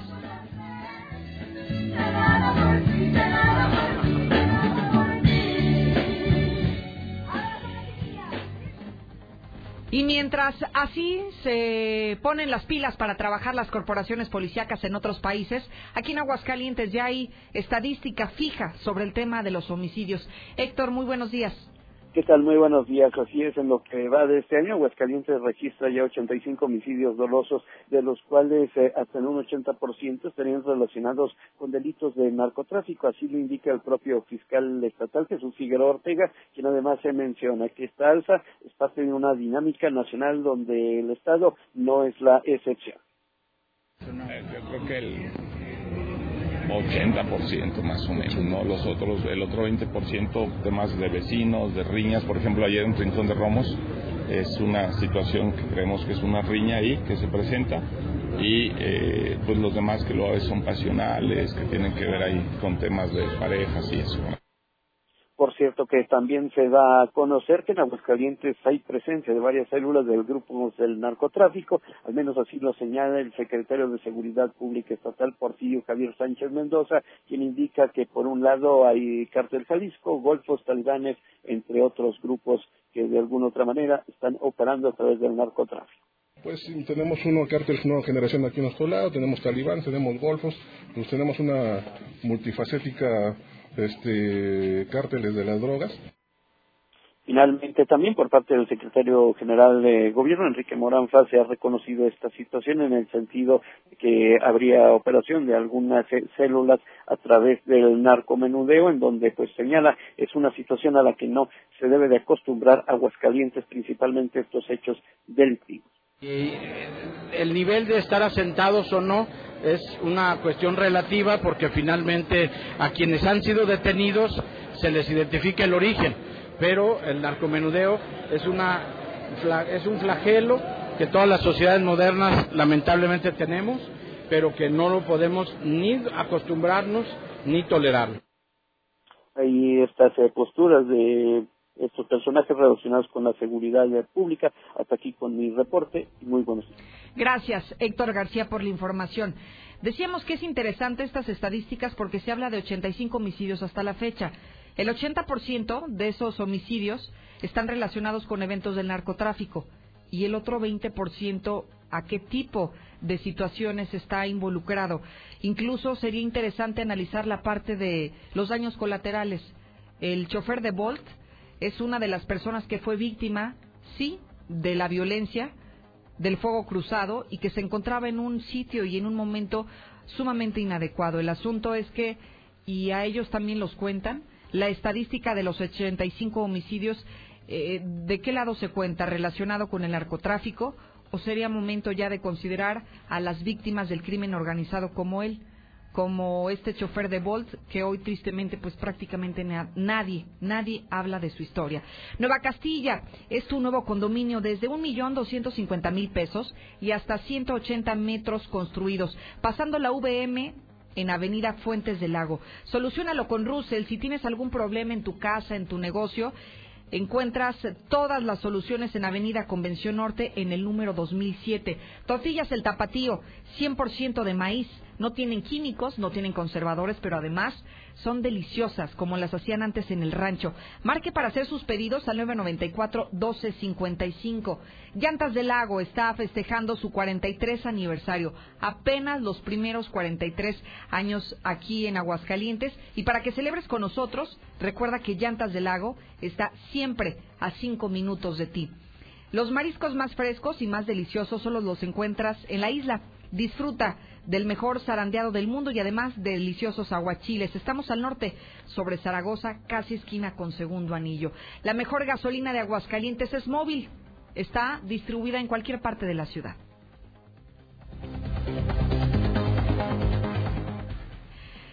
8 de la mañana, 42 minutos ya en Aguascalientes Capital. Hoy se encuentra conmigo Quique Galo. Ya no te digo Enrique García López, ¿verdad? No, ya, digo, Quique Galo. Quique Galo para los amigos. ¿Cómo estás, Quique? Bienvenido. Muy bien, muchas gracias, Lucero. Gracias por darme el espacio y la oportunidad de venir a platicarles aquí a toda la gente que nos escucha un poquito de la editorial de esta semana. Oye, Quique, que lo decíamos fuera del aire. Está interesante lo que hoy nos vas a platicar. Del, son diversas, digamos, las eh, problemáticas que puede enfrentar un ayuntamiento, pero creo que hoy el escenario todavía es más desolador. No solamente los temas de todos los días, sino ya no hay dinero y tampoco hay una puerta donde tocar que te abra, ¿no? Fíjate que esta cuarta transformación ha traído consigo cambios, sabíamos que los iba a haber, pero nunca pensamos que iba a trastocar tanto la autonomía eh, de gestión que tienen los municipios. Yo platicaba con algunos compañeros diputados federales y me decían, no sabes el desfile que era aquí en la Cámara de Diputados para la integración del paquete económico, como los alcaldes, regidores venían a buscar los recursos, tocaban puertas, hablaban con nosotros, presentaban los proyectos y hoy de plano ponen una eh, papeleta, un, una hoja de carta donde dice no habrá ventanillas este año, prácticamente no vengan y no se reporten los alcaldes. O sea, de plano tendrán los proyectos que tengan, simple y sencillamente no hay. Y bueno, hay un claro ejemplo hoy por la mañana aquí que platicábamos lo que está ocurriendo ya en este momento en Pabellón. Por ejemplo, ya están recortando su nómina. Y es muy lógico, si no tienes dinero con qué pagarle a los empleados, pues entonces empiezas a rasurar esa parte, ¿no? Sí, claro, la primera parte que se sacrifica siempre cuando se reducen los presupuestos es la infraestructura, son los gastos sociales y en la última instancia la nómina que es lo más preocupante no por lo que le pagues a los funcionarios, sino por los servicios que vas a dejar de prestar por liquidar a estos funcionarios. Cuéntanos qué nos tienes preparado. Gracias, Lucero. Hoy hace exactamente 105 años, la Soberana Convención Revolucionaria de Aguascalientes eligió como presidente provisional de México a Eulalio Gutiérrez. Tal vez la historia no hace referencia de forma destacada, pero aquí lo recordamos, al menos, cuando vemos su imagen plasmada en los murales de Palacio de Gobierno cuando ponemos atención en la placa de cantera que nos da cuenta de un gobierno que convirtió a nuestra sede, el Poder Ejecutivo, en recinto temporal del Palacio Nacional. Eulalio Gutiérrez, bien lo podríamos considerar como el personaje, un personaje de época, en su tiempo opositor a las dictaduras y al centralismo del poder. Lo refiero en esta ocasión cuando las políticas del gobierno federal tienden precisamente a centralizar el ejercicio de poder, a dar por concluido el federalismo tan necesario para avanzar en nuestro modelo democrático y que una vez de repente y que de una vez respete la autonomía de los gobiernos estatales y de los municipios. Como nunca, la rectoría de los municipios se encuentra vulnerable por el sometimiento que hace la federación a partir del control y del recorte del presupuesto. Estoy de acuerdo que los municipios, como en todos los órdenes de gobierno, necesitan seguir avanzando en temas de transparencia, de rendición de cuentas, en austeridad, pero eso no debe ser arma que atente contra su autonomía, la prestación de los servicios públicos y las condiciones de vida digna para muchas familias en los municipios. Nos queda claro que los municipios constituyen un gobierno más cercano a la gente y son sin duda el pulso que nos habla de una sociedad que avanza o exige mejor trabajo de sus representantes. Aquí, Lucero, hacer el paréntesis porque es importante, siempre los presidentes municipales son aquellos que reciben la mayor carga no solamente de quejas eh, ciudadanas, sino también de necesidades básicas de la ciudad. Con justificaciones desde su época, Benito Mussolini decía que el municipio es el último bastión desde el cual se puede oponer el ciudadano a la firme creciente invasión de los estados. Pero ¿qué pasa con los municipios en México? ¿Cómo se les responde a los alcaldes que exigieron respeto a sus presupuestos y competencias? Como la cuarta transformación, simplemente con represión y gas lacrimógeno. Estamos en un momento económico de incertidumbre y es un escenario político de indefiniciones. Ambos ingredientes son un polvorín que solo complica el camino inmediato y el futuro del país. Lejos de procurar un plan económico emergente, de estrategias sociales para evitar el crecimiento de la pobreza, la Federación se ha decidido por recortar los recursos fiscales sin que nadie sepa a dónde van a parar con exactitud esos supuestos ahorros. Para la seguridad pública de los municipios se tienen previsto apenas tres mil millones de pesos para este año. Estamos hablando para los más de dos mil municipios del país. Cuando en 2016 se programaron casi seis mil millones de pesos. En el Fondo Metropolitano, que contribuye al desarrollo ordenado de las ciudades conurbadas, que aquí en Aguascalientes tenemos prácticamente una de las más grandes del país y con alto crecimiento, el recorte fue más drástico. Se distribuirán solamente 3.300 millones cuando hace tres años había más de 10.400 millones de pesos. Y así varios rubros con esta tendencia a la eliminación de la lista presupuestal, solo porque se miran con símbolos partidistas. En Aguascalientes, como en todo México, de no haber municipios de primera, no debe de haber de inferior categoría. La recesión en la que ya se encuentra la economía, que hay que decirlo claro, estamos ya en proceso de recesión, exige la sensibilidad de quienes toman decisiones para impedir cualquier afectación al pueblo y al debilitamiento del federalismo. La capital de Aguascalientes merece mayor equipamiento urbano y social, particularmente en la zona oriente, una zona desprotegida y muy vulnerable, Lucero. El llano, Cosite, Pesalá necesitan de oportunidades para que las mujeres y los hombres se arraiguen a sus poblaciones. Jesús María, Rincón de Romos, Pabellón de Artiaga y San Francisco de los Romos requiere también seguir desarrollándose con más infraestructura. Necesitamos que nuestros pueblos mágicos como Calvillo, San José de Gracia y Asientos dispongan del apoyo para que continúen generando bienestar en su gente. Apostemos a las áreas rurales de los municipios por ser el campo por el que depende nuestra sobrevivencia. Un país sin campo es un país que tiende a fracasar. Estamos en un momento de corregir el rumbo. Sin municipios fuertes, sin unidad, México no podrá superar sus rezagos ni conseguir transformación alguna.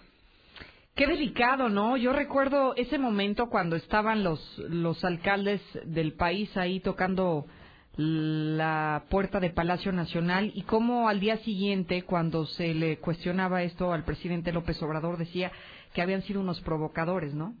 Digo, es muy triste que, que de veras a las personas que provocan y que increpan al poder de otras maneras se les trate con más cortesías que a los presidentes municipales que realmente, Lucero, lo único que hacen es buscar una respuesta ante la demanda que tienen. Hoy ya no tocan las puertas de los gobernadores porque dicen, nosotros ya no podemos.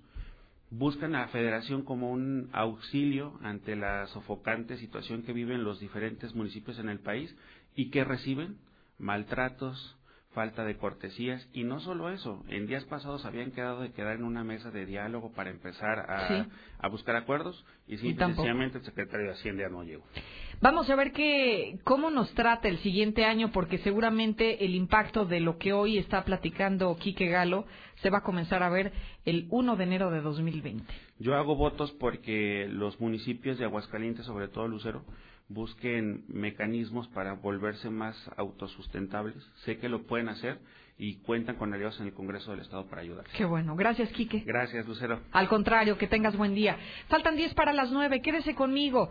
Tenemos todavía la mesa de la verdad. Hoy, sin duda, que van a salir chispas de esta mesa. Así que quédese. Ya vuelvo. Mi INE está hecha de confianza.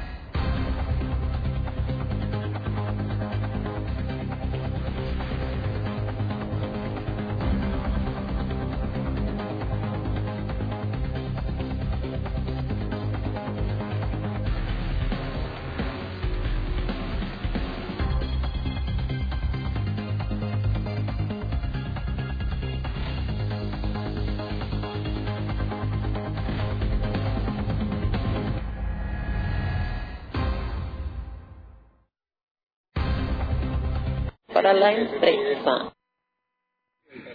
Si fue corrido por el tatuaje, eso es discriminación.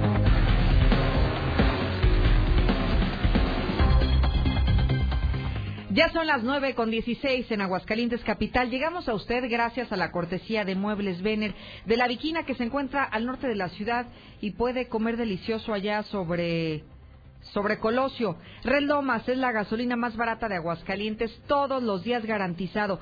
Vaya a nuestras diferentes ubicaciones. Estamos en López Mateos en el centro, en Positos, Eugenio Garza de esquina con Guadalupe González y también en Segundo Anillo, esquina con Quesada Limón. Gas Noel, señora, para que no se quede sin gas, puede marcar desde este momento y hacer sus pedidos al 910-9010. Gas Noel. Braserio 44, jugosos cortes en espadas cocinados deliciosos solamente con ellos. Estamos en Avenida Aguascalientes Poniente en Nápoles, y Nápoles, allá en la del Valle. Mi querido Zuli, Dicen que estaba muy concentrado. ¿Por qué será, Zuli? Buenos Eh, días. Buenos días, buenos días a todos, señorita Lucero Isabel. Pues sí, estábamos eh, la labor informativa. Sí, ¿verdad? Sí, sí, por Básicamente. Eh, Nada más por eso. Preparándose. Así es, así es, como debe de ser. ¿Cómo amaneció el día de hoy, mi Zuli? Bien, gracias Anda a Dios. muy rojo hoy. ¿Le parece? Sí, como que andamos más o menos de los mismos tonos. Sí, ¿verdad? Pero su camisa le costó 500 bolas. Sí, ¿y la de usted? Y no, la mía no trae bolitas, eso es lo Ah. que me refería. No, se me hacen pocas, ¿no? Sí, Igual y sí alcanzo un, un tantito más. como unas 700 bolas. A lo mejor sí. A lo mejor sí alcanza, ¿eh? Sí. Calculándole. Eso Oiga, qué, qué ¿Cómo locura la qué? gente, qué bárbaro. ¿De qué será? Pues el WhatsApp, yo platicaba fuera del aire que hoy para mucha gente es un día relativamente asueto. Aunque Pues sí, hay ser. escuelas Sí, y sí. trabajamos todos, Ah, claro. hay muchas personas que aprovechan, digamos, estos días para irse de descanso, ¿no? Sí, algún, a pesar, como dicen, no ser día feriado. Sí, pues no, sí. No es día o, oficial o de trabajan o, o- o le bajan al ritmo de la Sí. chamba y sobre todo en viernes, fin de semana. Qué rico, ¿verdad? Pues sí, los que tienen la oportunidad. Se olvidan de los muertos y se Eso ponen muy sí. vivos. Sí, sí, sí, pero la fiesta en grande. Ah, no, eso sí, como que debe no de ser. falle. Sí, sí, sí. No, pero me dio mucho gusto que hoy no se nota. No. O sea, la gente en serio se volvió loca a través del WhatsApp. Había una cantidad impresionante en serio de mensajes. Con lo de los tatuajes. Sí, oiga. Pues sí. Me dejaron pensando. Una persona mandó un mensaje que decía, ¿usted contrataría a alguien con ese tatuaje? Pues sí. Sí, ¿Con ese o con otros? No, no, con ese. A Ah, ver, con el hoy el tema de la Suprema Corte es por la insignia nazi. Entonces, si alguien le llega así a pedirle chamba, ¿lo contrata? Pues hay que primero ver la capacidad, ¿no? O sea, si cumple con el Sí, puesto, sí, sí. no hay... Si cumple con el, el perfil, el perfil. Digo, ahora no representa ningún riesgo su ahora- tatuaje. ahora- exactamente, ahora las empresas te, te ven tristemente como una persona productiva y que des números, que des resultados. Claro. Si lo das, pues adelante. O sea, aquí, cuando se me contrató, aquí no me... ¿No le dijeron que si traía No, tatuajes? No, no, Entonces no se han dado No, cuenta. escúcheme, escúcheme, voy. A lo que voy es, no me dijeron, ¿le vas a las Chivas o a la América? No, no lo hubieran contratado. No, bueno. No lo hubieran contratado. O sea, desde, no de desde que vieron que en mi pecho traía los colores de la América, me dijeron, pásale por favor, bienvenido a no, tu casa. ¿sabes qué? Así Yo creo... fue. No, no, no, no. Mira, es que ese, fíjate, es un O buen sea, tema. A lo es a mejor... lo que me refiero. No, es que si le hubieran preguntado sus preferencias futbolísticas, seguramente dijeron, no, No, siguiente, me- no, siguiente en la fila, me- siguiente. Me mandan de director. Claro, claro, claro. ¿Pero Si de tengo- qué, oiga? Si tengo acciones en la empresa, señorita Lucero Isabel, cálmese, por favor. ¿director de Por qué? favor, me llevo de piquete de ombligo con los directores. Sí, claro, se nota. Sí, sí, Pues sí. luego. Pero bueno, mejor ya no nos desvíen. Mire, quería yo platicar sanamente con usted, pero no, se pero puede. O sea, siempre muy- tiene mire, que salir su corazón amarillo. Claro, muy respetado a las personas que tienen tatuajes y los que no también. Sí, no, O sea, pero eh, el punto era, más allá del tema, Sí. Que quiero agradecer a la, a la gente que se comunicó, porque todos dieron su opinión, a favor o en contra, pero todos opinaron en la mexicana. Sí, es que lo, es lo que dicen, lo que te tatúas. Hay gente que se tatúa imágenes de sus seres queridos, recuerdos, fechas, momentos. Y otros que ni saben qué se tatúan, pero se tatúan. Hubo una moda que recuerdan que se tatuaban Sí. eh, el infinito. Exactamente, y otros también letras árabes. También que ponían frases, palabras o nombres Ni siquiera en árabe. sabían qué significaba, yo Pero creo. bueno, pues eh, se ha hecho una moda, pero pues es el cuerpo de cada Respetable, quien. ¿no? Así es, como respetar a las personas que se tatúan y los que en las empresas que también no contratan Claro. personas tatuadas. Lo Decisión que- personal. Lo que sí llama la atención es que ahora eh, hay, había personas que ya están tatuadas y sí podían eh, donar sangre. Sí, exactamente. O sea, ya, porque eso también era un mito. ¿Estás tatuado? No, No puedes te donar sangre. Es que depende de los años que lleve el tatuaje impregnado en tu piel, es si puedes o no estás apto para donar Para donar sangre ya tatuados. sí. Entonces, pues eso... da En para fin, mucho. mi Zuli, ya estamos hablando de cosas que ni nos incumben. Sí, sí, ¿Qué sí. hay en deportes? Pero sí me voy a tatuar. ¿Y qué No va- se qué se va a poner? No, pues ¿qué cree que me voy a poner? Ay, no. Mejor no me diga. ¿Qué hay en deportes?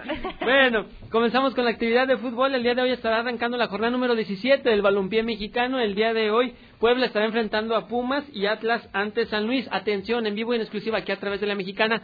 Obviamente el partido del Real América. Usted ya sabe, la mexicana es la casa oficial de la ¿A qué América. hora? Mañana a las 7 de la noche. América ante Santos Laguna. Entonces mañana no hay noticias. Yo pensé que me preguntaba porque quería escuchar el partido No, de la América. no, para avisarle a la gente que nos está Ah. esperando en el noticiero de la noche. No, mañana no. no hay Sí, noticias, ese nada porque más. después tenemos Qué el. Necaxa Pachuca a las 9 de la noche. Pensé que habría sería más importante que Pero si quieren lo modificamos, usted díganos. Está bien, acepto por esta ocasión. Bueno, mañana no hay noticiero. América Santos a las 7, a las 9 Necaxa Pachuca y el domingo a las 12 del día. Los Diablos Rojos del Toluca que le van a dar su muertito a las Chivas a las 12 del día. Le van a dar su calaverita. Fíjese, el mismo Diablo, el chamuco, se los va a llevar al Averno. Qué cosas, ¿no? Pero bueno. También eh, Memo Vázquez no ha renovado con Necaxa. Pidió pues que le dieran un poquito más de lana. Ha hecho un buen torneo. Se merece pues una bonificación, un extra. Y la gente pues está, la gente de Necaxa está viendo esa situación. Si no renueva, pues Toluca ya levantó la mano y lo quieren contratar. Carlos Vela, el mejor goleador en este 2019. Sus 36 goles avalan ser el máximo romperredes de las ligas en el mundo, incluso más que Leo Messi. En España también el Sevilla dijo sí, estamos eh, o tenemos en la mira a JJ Macías, el delantero mexicano. En el Mundial Sub-17, el día de ayer México cayó dos goles por uno ante la escuadra de Italia. Además, hace días le mostramos la imagen, esto ya en lucha libre, del terrible golpe que sufrió la Parca allá en la Arena Coliseo en Monterrey. Después de un lance, intentaba un tope por la segunda cuerda, cae prácticamente impactando la cabeza con la división que hace del ring y del graderío y está en terapia intensiva. Las siguientes horas serán claves para saber si, a- si abandona terapia intensiva, si puede tener algunas secuelas, está sedado, prácticamente no habla, la está pasando muy mal este luchador. ¿Y no se sabe como para cuándo podrían determinar su situación? No, no, no, no. O sea, si Qué difícil, secuelas, ¿verdad? sí, para la No, familia y, y para- aparte, en el estado en el que se encuentra, ¿cuántas personas duran semanas, Sí, días o años también, no? Sí, yo creo que eh, dicen que hoy o mañana pueden ser ya claves para saber si continúa en terapia, si lo ponen en terapia intermedia, como le llaman, si aumentan dosis de medicamento o algo. Afortunadamente le salvaron la vida en un instante, pero continúa estable, pero en terapia intensiva. O sea, como dices, puede seguir de aquí a. Navidad. O sea, no sabes, no sabes Híjole, qué pueda pasar. Sí, y sobre todo con un deportista, pero pues así es. Y en la NFL el día de ayer los 49 de San Francisco vencieron 28 puntos a 25 a los Cardenales de Arizona y continúan pues invictos. Oiga, ya que hablamos, primero hablamos de deportes y luego de la fiesta, ¿le parece? Bueno, sí, porque ya me Sí. estaba preparando para la fiesta. No, Sí, después ya, con quería ir a pedir mi No, no, no, pero primero hay que hacer deporte, ejercitarnos, agarrar condición y luego ya nos Sí, vamos de aquí fiesta. está Juan Carlos Cuellar. No, pero primero Ah, Aida. ok. Ah, pues es que dijo la Ay, sí. fiesta. No, no, es que Pues usted Juan- nomás Juan piensa Carlos- fiesta, fiesta, Pues fiesta, sí, fiesta. Juan Carlos la Ahorita, fiesta. Juan Carlos, como quiera, bienvenido. Y Bueno. vamos hasta punto 45, que está con nosotros Aida Baena, Life and Fitness. Hay que ejercitarnos, Aida, y sobre todo pues en estas épocas porque si no nos preparamos viene el Guadalupe Reyes y nos va a agarrar aquello espantoso. ¿Cómo estás? Buenos días. Muy bien, muchas gracias. Gracias por la invitación. Hoy venimos a platicarles un poquito acerca de una promoción que vamos a tener este buen fin. Eh, les platicamos que Ajá. desde 30 pesos diarios en su plan anual tienen acceso a todo. O sea, gimnasio, alberca, clases grupales, a todos los servicios que tenemos ahí en el club. Y esta promoción va a estar eh, dentro del 15 de noviembre al 18. ¿30 pesos, Uli? Por gimnasio, alberca y todo. No, es una locura. Bueno, Pues creo sí. que hoy Es una super promoción y la comida chatarra sale más caro que Sí, eso. no, y lo hemos manifestado aquí varias veces, invitado a la gente, haga deporte. O sea, Claro. sí, puede echarse sus taquitos, sus antojos, eh, el gusto culposo, pero haga deporte, realmente. Y, y si te da la, la opción en este en este sitio por 30 pesos de No, es ponerte una bien, maravilla. bueno, lo decía Lucero, viene el, el Maratón Guadalupe Reyes, pero también el propósito de Año Nuevo es, ahora sí voy al gimnasio, ahora Mejor sí me voy a hacerlo pon- desde ahorita. Ahora sí me voy a poner a 10. ¿Cómo, ¿Cómo aplicarían estos 30 pesos? Dices, bueno, tienes acceso a todo, eh, pero mm, ¿Es a partir de ahora y se respeta el precio de aquí hasta cuándo? ¿Cómo, cómo funcionaría? Es un plan anual, es un plan anual que si hacemos la división entre los 365 días, eh, vienen destinando estos 30 pesos a... Que no es nada, a- ¿no? Exactamente. Hay instructores que nos apoyan o los apoyan con su rutina en base al objetivo de cada persona. Pero sí es una promoción especial que no habíamos tenido en, en todo el año. Fíjate, perdón, o sea, toca un punto importante. La rutina de- del deportista. Hay gente que quiere aumentar su masa muscular, hay gente que quiere bajar de peso y obviamente las rutinas no son las mismas. No, por supuesto. Son especificadas, específicas y, y creo que eso también es importante. Fíjate, hasta te dan la asesoría. ¿Qué quieres tú? ¿Bajar de peso? ¿Aumentar tu masa? ¿Ponerte en condición? ¿Ejercicios cardios? O sea, y hasta eso te asesoran por 30 pesos, pues hay que ir.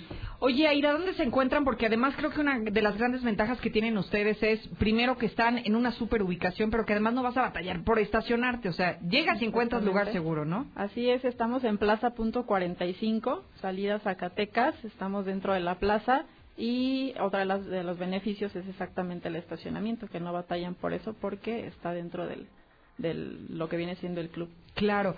Dijimos solamente del 15 al 18 de noviembre. Va a estar la promoción, exactamente la vamos anunciando porque pueden apartar desde Eso este, usted quería pesos, preguntar. apartar y este liquidar finalizando el mes, pero para tomar lo que viene siendo esa promoción. Entonces hay que esperarnos. O sea, ahorita todavía no se nos adelanten, vayan haciendo sus ahorros y entonces se acercan. Así es. O hoy Extraordinario. pueden ir y conocer las instalaciones y también. convencerse, ¿no? Además, de a ver qué es. quiero hacer y de una vez para que Está estén la opción preparados. del pase de cortesía para que prueben, hagan Ah, uso de las muy bien. instalaciones y ya en base a eso también tomen una, una decisión. Y el horario, porque también hay Sí. gente que, que por el horario dice, "No, es que yo no puedo, yo trabajo en el día o en la noche, entonces, ¿qué horario tienen? Horarios es los siete días de la semana, de lunes a jueves, de 6 de la mañana a 11 de la noche, viernes de 6 de la mañana a 10 de la noche y sábados y domingos de 8 de la mañana a 4 de la tarde. Tienen acceso todos los días, el tiempo que quieran, si quieren ir en la mañana, regresar en la tarde-noche, se Puede. Sí. Eso está súper bien. Sí, la ¿eh? verdad, sí. Pues hay que irnos a poner en forma, mi Créame que sí, sí nos hace falta. Bueno, en lo personal sí me hace Sí, mejor diga usted, Sí, no, no sí, nos sí, sí. ayude a todos. Aida, muchísimas gracias. Gracias a ustedes. Ahora sí, Gracias. mi Zuli, váyase a la fiesta. Ahora sí a la fiesta. A la fiesta, Cantina Que- Victoria, que Juan sir- Carlos. Que nos sirvan otra, por favor. Claro que sí, Zuli. ¿Qué tal? Buenos días. Buenos días, Juan Carlos. Pues nada, celebrando todavía el sexto aniversario de Cantina Victoria en las tres sucursales, eh, Colosio, Tercer Anillo y aquí en Américas. A ver, quienes todavía no saben, ¿qué están promocionando en este momento, Juan Carlos? Vamos a rifar un auto 2020 Oye, ¿y para cuándo es la rifa? en diciembre. Pues ya falta nada, ¿verdad? Sí, así Y quien es. quiera participar, ¿cómo puedo adquirir un boleto para Sí, de hecho la regalamos no uno ni dos, regalamos cuatro boletos. Ah, En la Chihuahua. compra de, de una botella, Ajá. marcas participantes, en las tres sucursales. Misuli, ¿cuántos boletos lleva para calcularle No, qué pues, tan eh, bueno es para el Nada inicio? más cuatro llevo, no llevo. Ah, no más de una botella. Sí, fíjese, nunca pensé que el beber me iba a dar la posibilidad de tener un auto último modelo. Eso es bueno. Sí, madre tanto que decía, eso no te va a dejar nada bueno y mira y ahora. dijiste, ahora sí, Ahora un carro sí. nuevo, sí, sí, funciona. Entonces, pues ahí está la super promoción, además de muchas promociones más que encuentras en la Victoria. Oye, Juan Carlos, pero hablando de esta promoción, ¿hasta cuándo la gente puede estar participando? Hasta el 31 de diciembre.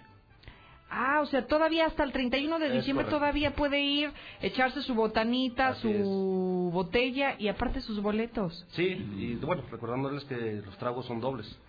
No, bueno, qué feste. Y los esperamos para la este sábado la, la pelea de, del Canelo Así es. y también el partido de la América. Claro, claro. Todo se va a transmitir en Cantina Victoria. Claro, como debe de ser. Recordándoles que tenemos también las mejores botanas del de Cantina Victoria. A ver, ¿cómo cuáles nos recomiendas? A ver, eh, ya estamos en viernes, es fin de semana. Quienes ya empezaron la fiesta desde ayer, a ver, antójanos. Pues tenemos, mira, los lunes de burritos, 2 por 89, los martes de alitas, 2 por 169, los miércoles, por ejemplo, la coctelería clásica al 50% solamente para ellas, Ajá.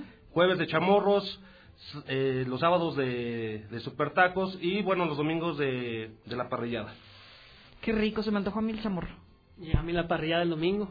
Bueno, pues iremos en días diferentes, Misuli, pero hay que, Pues sí, hay que ir a, pero hay que estar ahí a disfrutarlo. Juan Carlos, ¿algo que desees agregar para las personas que nos Nada, que sintonizan? nos puedan eh, este, visitar en nuestras páginas, en las redes sociales, para Ajá. consultar las promociones, los- lo, lo que tenemos. Y, Para este, saber qué día conviene ir, reservaciones ¿verdad? también. Así es. Decir, a ver, como que traigo ganas de esto, a ver, ¿qué día me toca de la semana? Ah, bueno, entonces déjame hablo para de una vez hacer la reservación. Entonces, vía redes sociales, ¿se puede hacer la reservación? Así es, y también tenemos el feliz cumple, botellas desde 4.90. Mm, oye, este mes es mi cumple. Es cierto. esperamos. Pues sí. Hay que ir. Festéjenme. Sí, hay pues, que digo. festejar, sí. Podemos empezar desde hoy. Ya desde hoy empezó Ah, noviembre. también puede ser. Sí, este mes. No, pero me faltan muchos días para llegar a mi cumpleaños. Mm, pues vamos no, a imagínate empezar. luego César hasta el día último, está canijo, ¿no? No, pues también el patrón. Hay que festejarlos Sí. a todos. El señor Quesada también. También, ¿verdad? Somos muchos Sí. de noviembre. Bueno, pues hay pretexto, Juan Carlos, para ir con ustedes. Claro que sí, los esperamos con mucho gusto. Muchísimas gracias. A ustedes. Misuli, gracias. No, espéreme. Déjeme, déjeme le digo que voy a ir a pedir Usted mi todavía muertito. tiene... Sí, ya sé. Es que hoy voy a pedir mi muertito. ¿Y a dónde mi va a ir? calaverita. ¿Dónde cree que voy a ir? Mira, hasta, No hasta me cambia el rostro, mire la sonrisa y todo. Niños, esto no lo hagan en casa, solamente los profesionales, ¿eh? A ver, Sí Rey. puedo, sí puedo hacer esa aclaración, ¿no? Sí, por supuesto. Qué Sí. bueno que diga que solamente adultos. Sí, solamente adultos mayores de 18 años, los profesionales lo hacemos, los demás no.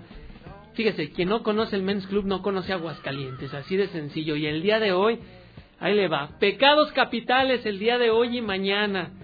Ay, Dios mío, mire, ah, mire, hasta las manos le miren, estoy haciendo no. así a las manos, eh, así. Dicen que hay privados, muy privados, ¿eh? Muy exclusivos. Y es que en el Men's Club vaya a pedir su muertito, su calaverita. Van a estar unas mujeres, mire, para chuparse los dedos. Así es que, bueno, usted tiene la oportunidad de ir hoy y mañana, disfruta de los pecados capitales, es una tercia de chicas guapas, elegantes, con clase, distinguidas, que lo van a sentir, lo van a hacer sentir muy bien, ¿eh? Es como en el museo, toca, juega y aprende, para que usted, bueno, pues entienda. ¿Así, señorita Lucero, está bien? No, La yo no es que ayer, ayer me decían que le pusiera Yo no pues, dije un poquito nada. de ímpetu. Está bien, entonces, bueno, ahí está la invitación para Hoy y mañana vamos a mayores pedir, así es, nuestro muertito, nuestra calaverita en el Men's Club. Quien no conoce el Men's Club no conoce Aguascalientes, allá en la zona de tolerancia, o Ciudad Peluche, como algunos le conocen. Muy bien. Van a estar esta chica, los pecados capitales, disfrute de la diversión, alegría, júbilo. Ay, Dios mío. Ya vámonos, ¿no, Misuli? No, ¿A dónde? No, a, a los ah, comerciales. Ah, ok, yo pensé que ya al, No, al no, Men's Club gracias. dije, pues si quiere, Buen vamos. provecho. gracias. Misuli, muchas gracias. Gracias. ¿eh? Ahí nos vemos en el Men's Club hoy y mañana, pecados capitales, ¿eh? Que tenga bonito día. Igualmente. Oiga, tenemos compromisos promocionales y yo les sigo recordando, ahora sí, después de esta pausa, le prometo ahora sí la mesa de la verdad con los periodistas de la red. Hay muchos temas que decir, así que vaya preparando su nota de voz también para que opine. Mi INE está hecho de las primeras voces.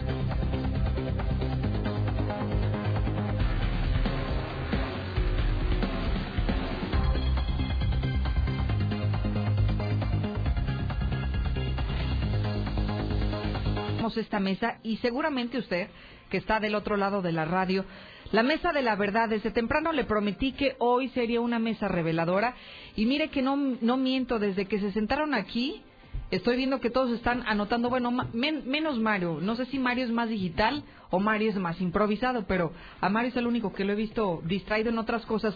Don Rodolfo Franco, mi querido Carlitos Gutiérrez y Mario César Macías, que hoy nos acompañan, señores, bienvenidos. Muy buenos días, Lucero. Buenos días a Carlos, a Mario César y desde luego a todas las personas que nos escuchan y nos ven.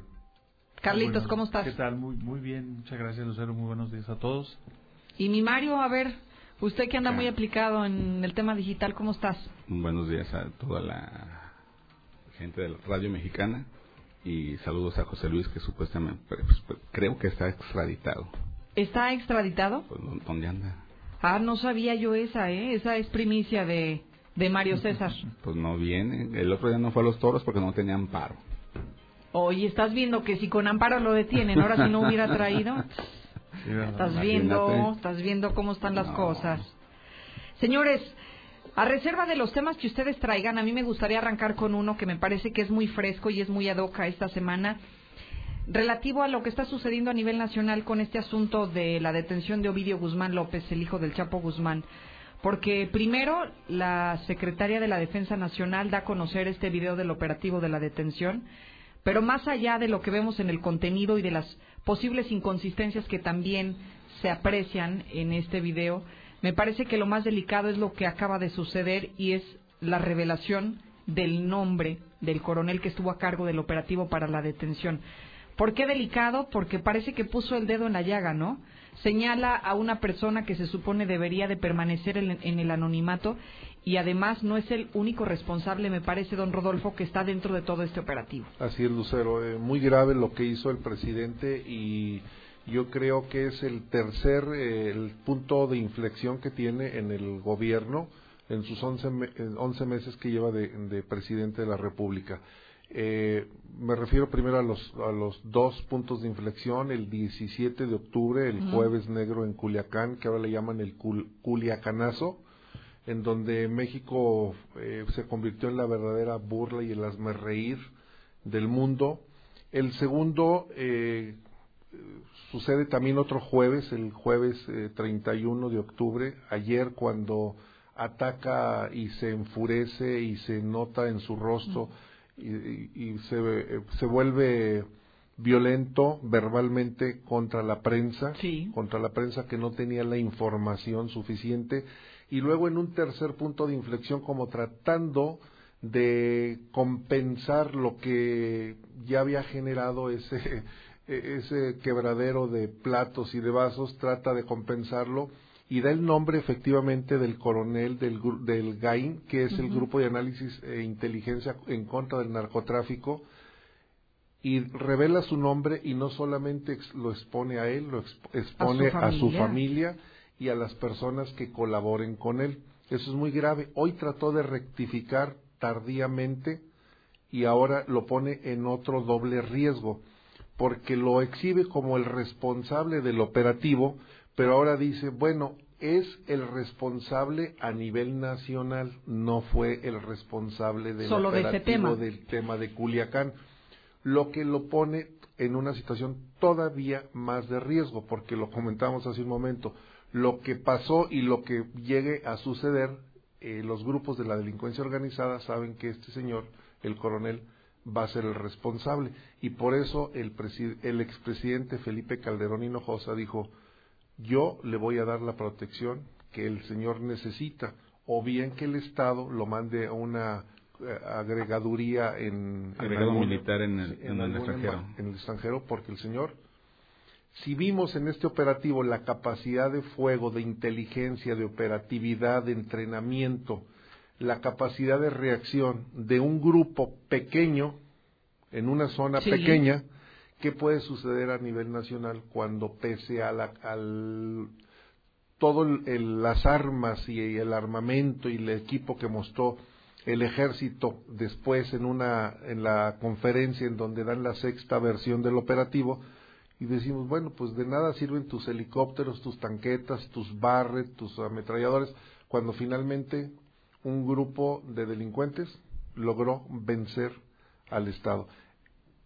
el presidente Andrés Manuel López Obrador con esto dejó marcado ya su sexenio, totalmente marcado. Me parece que, Carlitos, el hecho de que hayan revelado el nombre del coronel encargado de este operativo, finalmente el resultado no se modifica. Creo que la interpretación que hoy incluso los expertos le dan es, al haber dado a conocer el nombre del coronel, pareciera que es una forma de lavarse las manos y de no asumir la responsabilidad que también pesa sobre ellos, ¿no? Correcto, es correcto. Yo también estoy de acuerdo con, con esa postura, con el ingeniero Franco también. Y yo le agregaría un dato interesante. Eh, eh, quisieran, como que quisieron o pretendieron reducir todo el, el, el- el problema, toda la falla, eh, toda las, las- la cadena de errores que se cometieron en Culiacán a, a una sola persona. Y encima, pues la revelan, ¿no? Es como en el argot le pusieron dedo, en el argot policiaco, ¿no? Este, se dice, bueno, le pusieron dedo, lo señalaron, ¿verdad?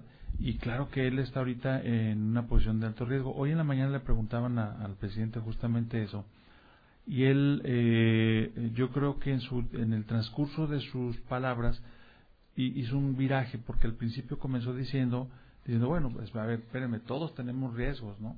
Todos los que estamos aquí tenemos riesgos y los debemos de asumir, como diciendo, pues él también está ahí, pues también tiene sus riesgos. Ya ¿no? sabía. De alguna manera, pero entonces matiza y dice, no, pues eh, después de una respuesta larga como de cuatro minutos, dice, no, por supuesto que se le va a dar la protección, que es cuando dice que incluso ni siquiera está en Culiacán la persona, sino que está en la Ciudad de México. Y de todos modos, esté donde esté, nosotros sabemos cómo opera el narco. Tiene tentáculos y llegan a todas partes, ¿no? Y con una facilidad extraordinaria. Eh, el reclamo que le hacía el presidente a los medios de comunicación de desinformar, de eh, propagar rumores, de propagar versiones no confirmadas y cuando se le, se le hicieron ayer ver que el tema no eran los medios, sino el tema era que el gobierno había dejado muchos espacios este, libres. Información imprecisa. Claro, y además otra cosa muy importante, eh, que o sea, la verdad, qué barbaridad, qué capacidad tiene el grupo eh, delictivo del que nos referimos ahora para el tema de la comunicación.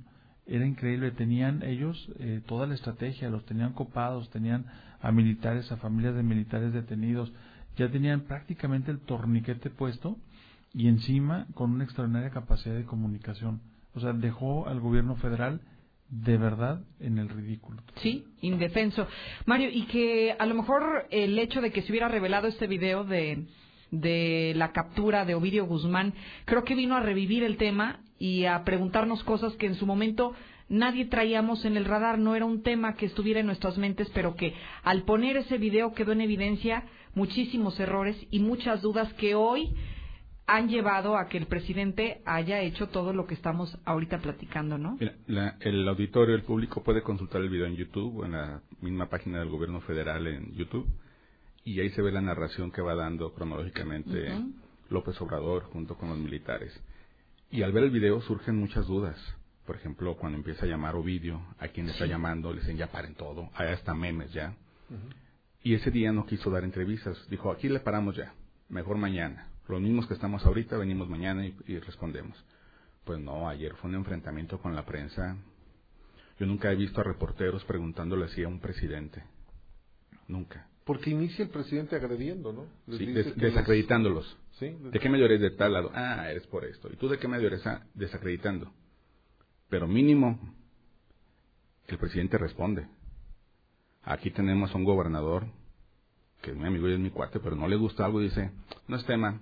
Otra pregunta, o a veces dicen, no, no. Eso, eso mínimo hay que reconocerle, ¿eh? Varios periodistas de esos ya están desaparecidos en otros sexenios. Bueno, varios periodistas han perdido su trabajo por... Pero de, cualquier manera, creo que... Sí, sí la regó, sí, la regó. O sea, no se justifica. Es, intolerante el peje. ¿eh? Sí, se nota. Mucho, ha sido intolerante. Mucho.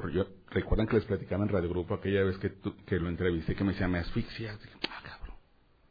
Sí, no, no le gusta mucho que lo estén cuestionando. Y más ahora que es autoridad.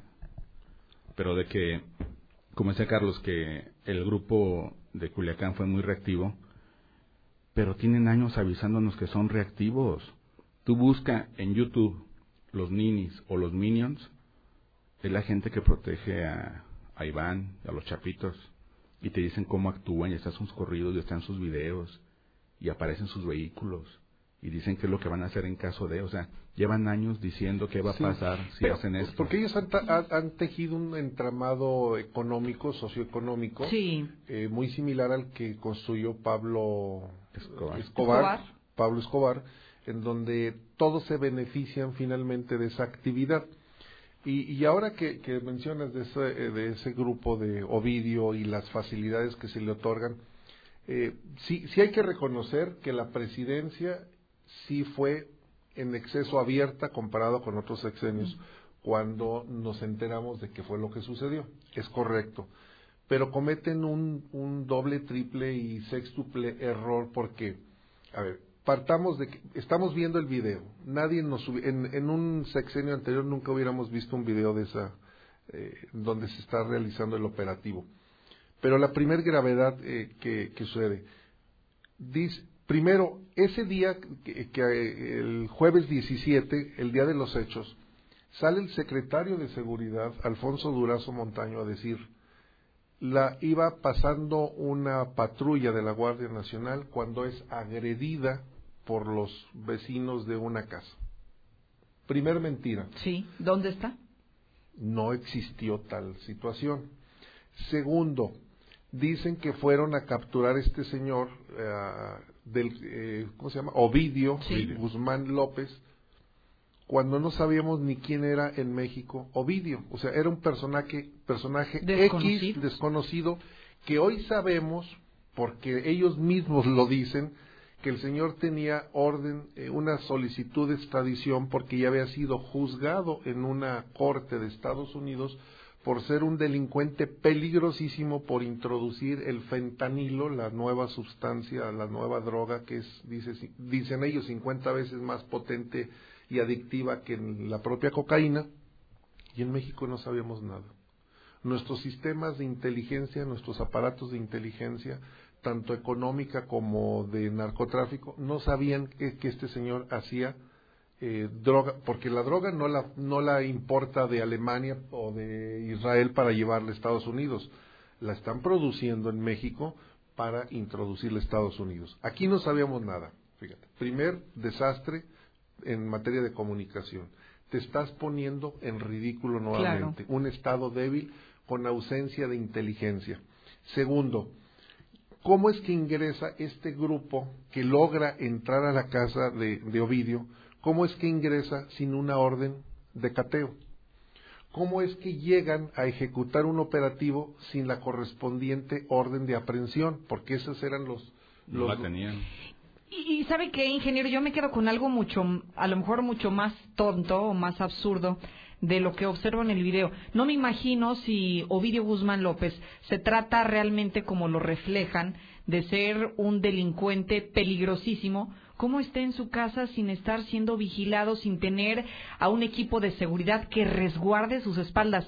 Me parece increíble. Y la tranquilidad con la que él sale de la casa, él sale digo, yo con un operativo de estuviera temblando. Bueno, y, tocan y todos salen a la... No sé, son muchas cosas raras, ¿no? Oye, ¿no, escuchaste lo que decían los... ¿Sí? ¿Qué quiere? Los militares que decían, no somos delincuentes. Sí. ¿Sí? Dijeron, eh, tranquilo, no somos delincuentes. No se preocupe, señora. No somos delincuentes. Sí, sí. O sea, no vaya a creer usted que es un levantón o algo. No, pero venimos por usted, así es. Cuando detienen lo dejan hacer una llamada. le dan la posibilidad de que ya... Ahora, esa parte está editada. No sabemos qué hay, porque estuvo cuatro o cinco horas. Ya no dicen que detenido. Fueron, fueron las preguntas que no quiso responder López Obrador. Que... En calidad de que lo tienen. Entonces, eh, el señor fue secuestrado retenido contra su voluntad, y este es un delito, una autoridad no puede retener a una persona, menos ingresar a una propiedad privada, o sea, eh, creo que ese, en ese ánimo de querer ser exageradamente transparente en el tema de comunicación se le revirtió a la presidencia. Ahora se le convierte en un verdadero dolor de cabeza porque su secretario, a ver, ¿cuáles son los el trípode de la filosofía de López Obrador? No mentir, no robar, y no, traicionar. ¿Qué hizo el secretario de Seguridad el día jueves 17 de octubre? Mintió. Mintió. Luego dice el señor, yo no tenía la información y eso no invalida el operativo. Entonces no mintió con dolo. Con dolo. Con dolo. Fue una mentira piadosa. Es como cuando nosotros decimos una mentira como periodistas, pero sin dolo, porque tenemos esa información en ese momento nada más. Por ejemplo, hubo una persona asesinada en Rincón, ¿fue? y dos, sí, sí, sí, de una pedrada. Y pensábamos que era un ejecutado y resultó que no, que fueron golpes en la cabeza y fueron puñaladas en el tórax y el abdomen. Y dábamos por hecho que era una ejecución, se manejó en varios medios que era una ejecución, que fueron balazos, pero no, no informas con, eh, con, intención, de mentir, sino que e, ese, fue ese fueron los datos que dieron al señor Durazo. Y recuerdo otro video que nos costó que una secuestradora esté libre. sí, Florence Cassés. Florence donde tuvieron que hacer toda una recreación de cómo liberaban a los secuestradores. Y más bien cómo liberaban al secuestrado y detenían a los secuestradores. Y ahí se echó para abajo toda la investigación y está libre la mujer. Bueno, sí, porque se vio un debido proceso. Es que si hubiera sucedido con Ovidio, ¿eh? Eso hubiera sucedido. No, claro, porque los señores ingresaron sin la orden de cateo. Lo primero que debieron de haber mostrado, señor, aquí está la orden del juez para poder ingresar a Con eso ya no necesita decir no somos delincuentes. Y no vayamos tan lejos, aquí Aguascalientes tuvo, tuvo también su video bonito. ¿No se acuerdan aquel video donde... No se rían, porque fue real, fue en el sexenio de Carlos Lozano de la Torre. Fue un video hermosísimo que aquí presentaron. De esta cabina salió ese video donde se reúne el general Hidalgo Eddy junto con otros operativos afuera de una casa donde presuntamente tienen un sujeto secuestrado. Te tenemos rodeado. Y con las cámaras, incluso está con iluminación. Tenemos el equipo necesario, la capacitación adecuada. Liberaremos sin una sola disparo. Y entra el operativo y la cámara detrás de ellos. Y está ya un tipo ahí acostado, otro así. Dices, no, o sea, ¿quién se la creyó? Nadie. Una pésima actuación. Pero lo que quieres decir es el montaje que el- del que luego los gobiernos caen, Sí. como en estos casos, ¿no? Florence Cassés, montaje. El- la liberación de lo- del secuestrado en el sección de Carlos Lozano, vil y absurdo montaje. ¿Y lo de Ovidio cómo lo consideras? ¿Montaje o no montaje? No, ¿Tú crees que sí es real? tan real fue que ahora no hay ni cómo diablos pararlo. No, sí fue Yo creo real, que- sí yo fue creo real. Que, yo creo que a hoy, hoy el gobierno está pagando un costo muy elevado. mm, Por la transparencia. No, yo voy más allá. Mm, Lo comentábamos la semana pasada el ingeniero y, y yo. Me da la impresión de verdad que el gobierno le apostó en todo momento a que el operativo fallara. Sí. Y fallara deliberadamente. ¿Para qué? Para cumplirle a Chapo. ¿Qué le van a cumplir? Lo ignoro. Puede ser, lo puedo suponer. Pero me parece de verdad una versión tan infantil la de que fue fortuito, la de que hacen un procedimiento sin una orden de aprehensión, que por qué no salía la orden de aprehensión a tiempo. Este, vamos, una cadena de errores. ¿Cómo, cómo nada más mandan cuatro patrullas? Este, es decir, no, no, no vehículos, sino cuatro patrullas, cuatro grupos, pues, de militares a- al operativo. ¿Cómo no resguardan a las familias de los militares? ¿Cómo no establecen un código rojo en las, en las este, bases militares y en las policías y en las fiscalías? Eh, vamos, una serie de situaciones que me dio la impresión de que en realidad la verdadera apuesta del gobierno federal era a que fallaran. Y bueno, lo lograron. Sí. Porque al final de cuentas, hoy Ovidio está libre. Eh, no le han pedido perdón porque nada más de eso falta. Eh, eh, la- Ovidio le, le ofrece un agradecimiento al gobierno federal, ¿no? De burla, ¿no? Por supuesto. Y entonces, mm, después, eh, a, la a menos de una semana, en un desayuno que hubo en las propias eh, instalaciones de la Secretaría de Defensa Nacional, el general Carlos Gaitán Ochoa ah, pronunció un discurso que, que Jornada publica en ocho columnas y que fue algo que le dolió mucho a Andrés Manuel, que es un reclamo que hace precisamente, y, nada más cito un, un párrafo eh, que, que me, me dice a mí todo, dice, nos preocupa el México de hoy. Dice, nos sentimos agraviados como mexicanos y ofendidos como soldados. Eh, después dicen que el propio secretario de la Defensa, todos estamos todos unidos, este, no hay una división en, en las Fuerzas Armadas. Estamos, bueno, si el general subió a dar ese discurso, fue porque se lo dieron, fue porque le dijeron, ¿sabes qué? Claro. Tú reclama al gobierno Claro. federal. Yo no lo puedo hacer, pero, pero planteate, ¿no? Porque de verdad es que hicieron aparecer, y lo sabemos bien, que tenemos, vamos, nuestro ejército no es un ejército de guerra, en realidad es un ejército de paz, pero está muy bien preparado. Las fuerzas especiales están muy bien preparadas, bien capacitadas, no por nada tienen un prestigio. La, la Marina, ni se diga, o sea, cuando hay operativos muy delicados que ha habido, ponen a la Marina. ¿Por qué? Porque ellos están Claro. bien Altamente calificados ¿Y sabes para el cómo tema. pasaron ahora? Pues como tontos, ¿verdad? O sea, como faltos de estrategia, faltos de tácticas, como, no sé, vamos. Sí, y fíjate que en esta misma semana recuerdo que se hizo un ranqueo nacional sobre la confianza que tienen los mexicanos sobre las instituciones y el ejército sigue siendo del top 3 de los que más la ciudadanía sigue confiando. O sea, los mexicanos seguimos confiando en instituciones como es el ejército y sin duda los que están hasta el fondo siguen siendo las policías estatales o las policías en general, ¿no? En cualquier nivel de sus corporaciones. Sí, pero ¿quién está deteriorando, deslavando y deshonrando la imagen del ejército? El propio presidente, que ahora señala eh, el secretario eh, Luis Crescencio Sandoval, eh, primero tiene que revelar el nombre del, Del coronel, del ¿no? coronel que realizó el operativo o, o que maneja la inteligencia. Pero ahora comentan también que el responsable de ese grupo que va a detener a Ovidio se brincó las trancas, es decir, que no reportó al alto mando el operativo. ¿Quién cree eso? Esto no- nadie lo puede creer. Yo creo que, el- lo, como lo dice Carlos Gutiérrez y lo comentamos la vez pasada, la semana pasada, y creo que se, se va fortaleciendo. Hay dos, eh, hay dos eh, momentos importantes. El 22 de febrero, el presidente acude a Badiraguato, eh, que es la tierra de los, del Chapo, de los narcos, y la mamá del Chapo, eh, se, por conducto de sus abogados, le entrega una carta solicitándole dos, dos cosas. Uno, eh, que haga todo lo, lo posible para que pueda ser repatriado su hijo y que cumpla su sentencia en México. Y dos, que le consiga unas visas humanitarias para poder acudir a visitar a su hijo. En el primer tema dice no es del ámbito de mi competencia y, es de la Fiscalía, es de la Secretaría de Relaciones Exteriores y lo dejo en manos de ellos. Lo dejo, no lo, no lo voy a, a soslayar, o sea, que lo vean ellos. Y en el tema de las visas, dice ya giré las instrucciones porque es un acto de humanidad. Es un acto de humanidad.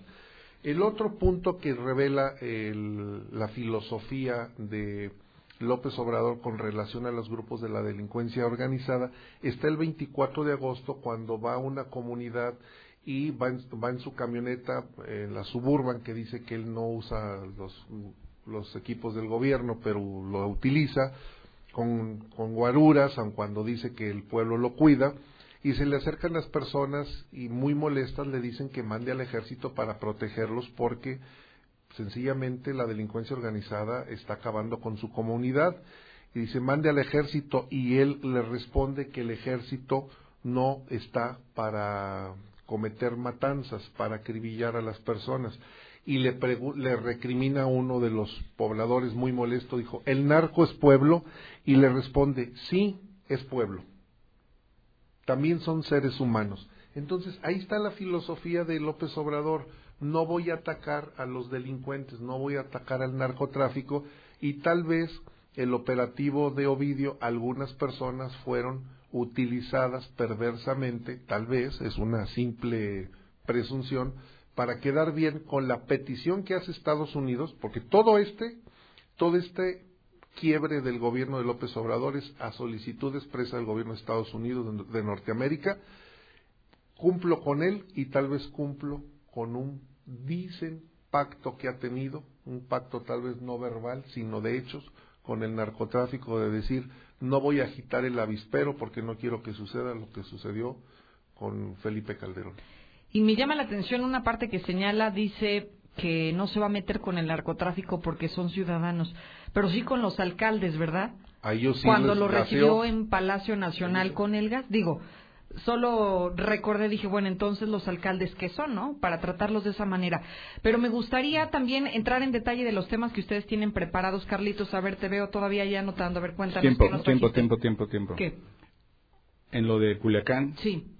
no hubo ganadores, todos perdieron, incluido el cártel de Sinaloa.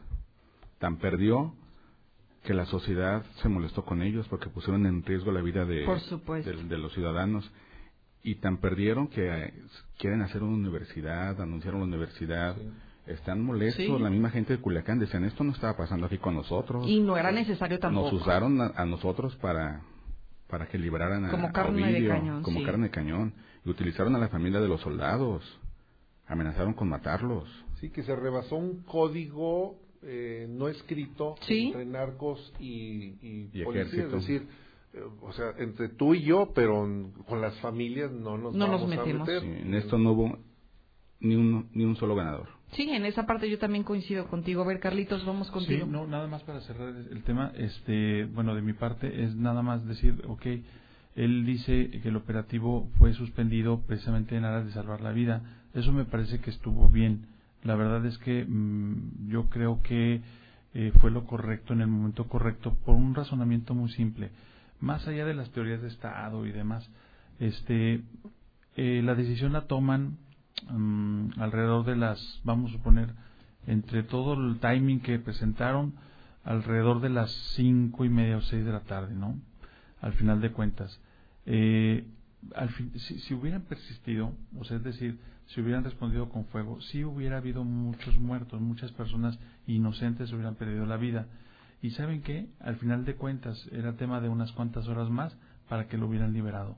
O sea, yo no veo a un, a un presidente eh, resuelto a emplear las, las estructuras del Estado que tienen el legítimo uso de la fuerza pública y que para eso están, para protegernos, y no lo veo resuelto a hacerlo. Y entonces lo único que hubiera pasado era que hubiéramos contabilizado más muertos y al final el resultado cuentas, es el mismo. Sí, el, el hijo del Chapo igualmente libre, ¿no? Entonces, eso y eso de, de proteger la vida me, me, hace mucho ruido porque en su sexenio las cifras del que da el secretariado de seguridad pública pues hablan de 29.629 homicidios dolosos en el país en los primeros 10 meses que superan mm, alrededor del 35 o 40% respecto al último año del sexenio pasado. Y que el mes de octubre ha sido también el mes más violento de este de este 2019, claro, ¿no? Con más de 3000 eh, homicidios. Yo yo mi pregunta es, ¿realmente le apuesta a la vida? O sea, ¿realmente o o les está dando chance a los cárteles para que se pongan de acuerdo en el primer año a ver caiga quien caiga, toquele lo que le toque y al segundo año, al tercero, meten orden. O no sé, por lo menos eso es una esperanza que yo tengo. Claro. A ver, ingeniero, cuéntenos qué nos preparó. Eh, bueno, eh, me parece que en el tema local hay que destacar también en el, en el Aguascalientes Rojo el número tan alto de suicidios, ah. primero de suicidios, 151, y estamos eh, en el, iniciando el onceavo mes del año lo que quiere decir que por lo menos va a terminar con 160, rebasando los 160 homicidios. Y esto, suicidios. perdón, eh, suicidios, y esto habla de la ausencia de, uno, de un programa de prevención al, suicidio por parte de las autoridades que no está funcionando y que se ha desatendido. Segundo, que las eh, organizaciones de las diferentes iglesias no han hecho realmente su trabajo. Y tercero, que el deterioro de la familia es muy alto y es muy grande y parte de los eh, una de las razones porque en realidad nadie ha podido explicar a ciencia eh, cierta cuáles son los motivos por los que se están suicidando las personas pero es falta de autoestima, sin duda, el gran porcentaje por el que se está suicidando la gente y creo que aquí tenemos que trabajar todos intensamente. Algo está sucediendo en Aguascalientes. Dos, es la alta cifra de homicidios dolosos. Aguascalientes está ciertamente por abajo de lo que sucede en Guanajuato, que está en el top ten, pero eh, también es muy alto si nos comparamos con el año pasado. Ya traemos el doble de los eh, homicidios. Sí. Y eh, también hay algo que me preocupa eh, concatenado con lo que está sucediendo a nivel nacional, el crecimiento de un trimestre primero del 0% y en el segundo del 0.1%, y aun cuando el presidente hoy dice que no estamos en crisis económica, que no hay recesión, pero Aguascalientes ya le pegó, ¿eh? Aguascalientes perdió el 50% de su dinámica económica del año comparando el año 2008 con este año. El INEGI ayer publicó las, eh, eh, antier, eh, publicó los datos de la actividad económica del segundo trimestre. El primero ya revisado, el segundo en proceso de revisión, pero perdimos el 50% de la dinámica económica y esto es muy grave. Entrando en el tema nacional, pues ¿qué nos espera si no van a venir recursos de la federación? el Estado está perdiendo dinámica económica, hacia dónde nos vamos a ir. Y yo quisiera cerrar nada más con un tema que me, me, me lacera porque eh, conozco a la persona, bueno, la conocí por su trabajo, me parecía eh, muy presentable, muy proactiva, me refiero a la exregidora Carla Casio, que ayer no se presentó a la segunda audiencia y está acusada de un presunto desfalco de dos millones trescientos mil y son cinco o son ocho personas que la están acusando de haber abusado de, ellas, de quedarse con el dinero y que desde luego el municipio de Aguascalientes está involucrado porque son recursos que le entregaban para que se les depositara. Y me parece todavía más delicado, ingeniero, que se trataba de una regidora independiente, ¿no? E, ese es el fondo. Que entonces, al final de cuentas, pues lo mismo es el que el giro, que el, que el, colorado, el pinto que el, que el colorado. Esto eh, me, llama mucho la atención, yo ayer que leía el comunicado que mandan del Poder Judicial y la narrativa que hay de otras eh, audiencias, pues sí, se, se puso en, la primera audiencia, entró en una crisis espantosa y tuvieron que llamar a un médico. No es para menos. Pero ¿sabes qué me llama también la atención, eh, Lucero? Que este asunto por el cual está siendo acusada Carla, Eh, yo lo publiqué, o lo publicamos hace seis años y hace dos, o sea, lo mismo. O sea, es, se repite. Es una práctica muy recurrente que en el De regidores y en los regidores y diputados tienen un- tienen derecho a contratar un número de personas que los asisten y como que se van pasando es una herencia así de mira le Hazle así. hazle así tú metes a cuatro o cinco personas eh, les dices que les das dos mil pesos a ti te pagan dieciocho mil te quedas con dieciséis mil y al final vas y retiras o sea esto sigue siendo lo mismo así sean independientes del verde del rojo de moreno del que sea Creo que eso es lo más lamentable, ingeniero, porque creo que esta figura se ha comenzado a desgastar, ¿no? Eh, inició, digamos, como algo muy novedoso, pero sobre todo como limpio como del... un- muy esperen- esperanzador. sí. Porque les, les Sí. dan, a ver, para el público, los diputados y los regidores capitalinos y los diputados locales tienen un recurso para que contraten asesores, porque no son expertos en varios temas. Ya vimos a Lanis cómo la regó. Y se supone que tienen asesores y tienen su sueldo. Más aparte les dan un fondo para gestión social, para que apoyen económicamente a las personas con 500 mil pesos, que para la luz, el agua, el gas, la medicina, X. Y no presentan, ¿no crees tú que presentan los estados muy transparentes? No, No, no esa discreción. Y recuerdo que en el trienio de Gabriel Arellano, un regidor del PRI, por un momento me acuerdo su nombre. Él dice que no, digo quién es y le enseño quién fue. Tenía sus asesoras, asistentes, y hubo recortes con Gabriel Arellano. Y llegan con esta chica y le dicen, oye, fírmanos tu renuncia. Y él dice, no, es que yo no estoy dada de alta. Yo no, yo no estoy dada de alta en el municipio. ¿Cómo? A mí me pagan por afuera el regidor. Me pagan en efectivo. Dijo, no. Se te va a liquidar, se te dan seis meses. No puede Y lo de su liquidación que le daba el ¿Quién gobierno municipal? Equivalía a casi un año de trabajo. No puede ser. Dijo, pero por supuesto, les firmó y ahí nos vemos. Dijo, cobraba a mi nombre. Pero eh, ¿un delito? Sí. O sea, dice, él me cumplió con, con pagarme lo que habíamos acordado en efectivo. Sí, sí, sí, pero, Pero nunca me dijo, de identidad. nunca me dijo que, que, que iba a cobrar a mi nombre tanto dinero. Y así tenían familiares que nunca se presentaban como asesores y tú veías y decías, no es posible. Y el gasto de gestión social iba a bolsa de ellos.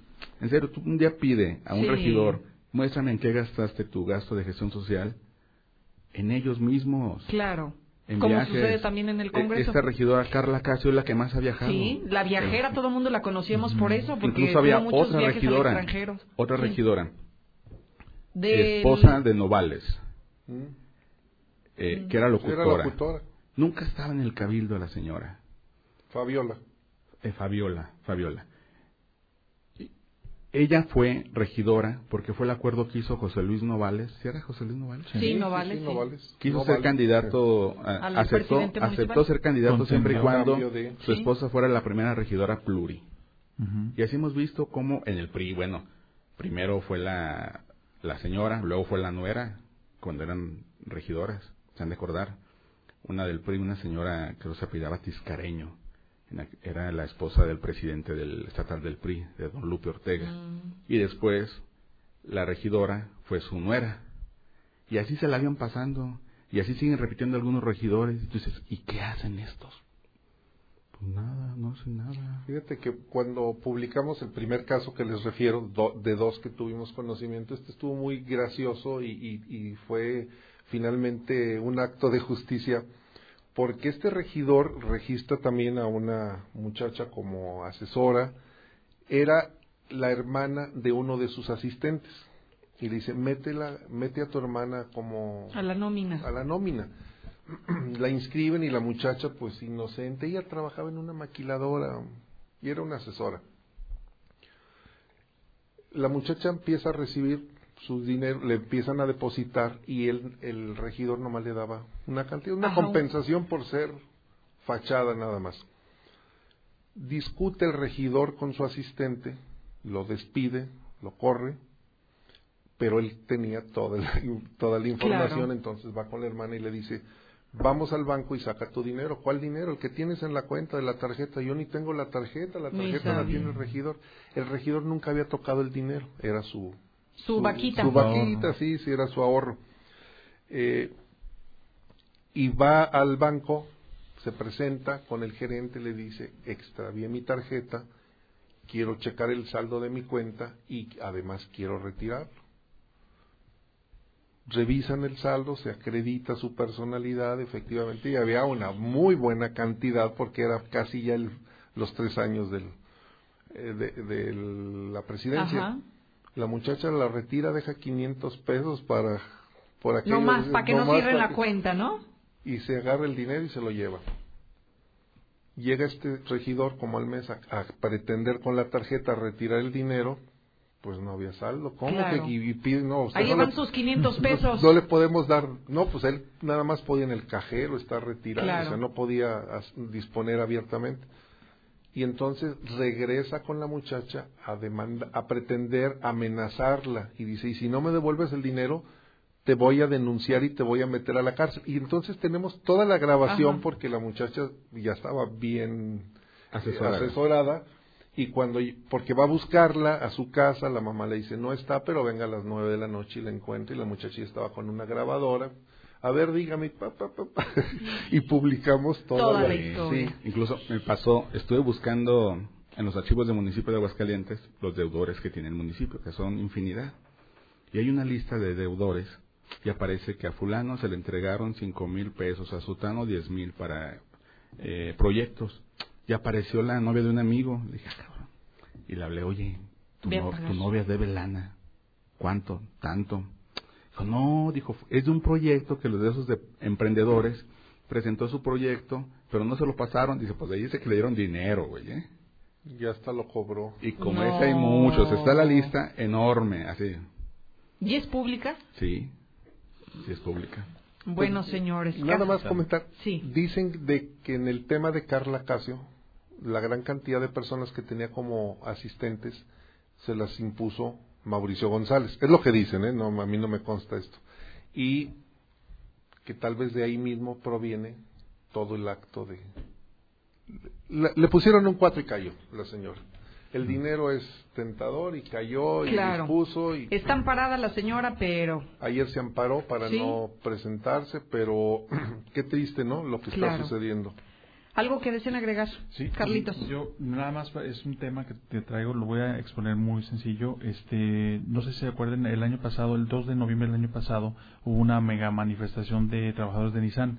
Se hicieron una marcha, fueron a la FTA y luego se terminaron en la, en la Plaza de la Patria, iban a tomar el palacio y eran alrededor de entre 800 y 1000 trabajadores. En ese momento desconocieron a la CTM como sus representantes y pidieron la presencia de la CROM para que mediara y a partir de ahí CROM entra en un escenario de digamos de representación eh, informal de los trabajadores.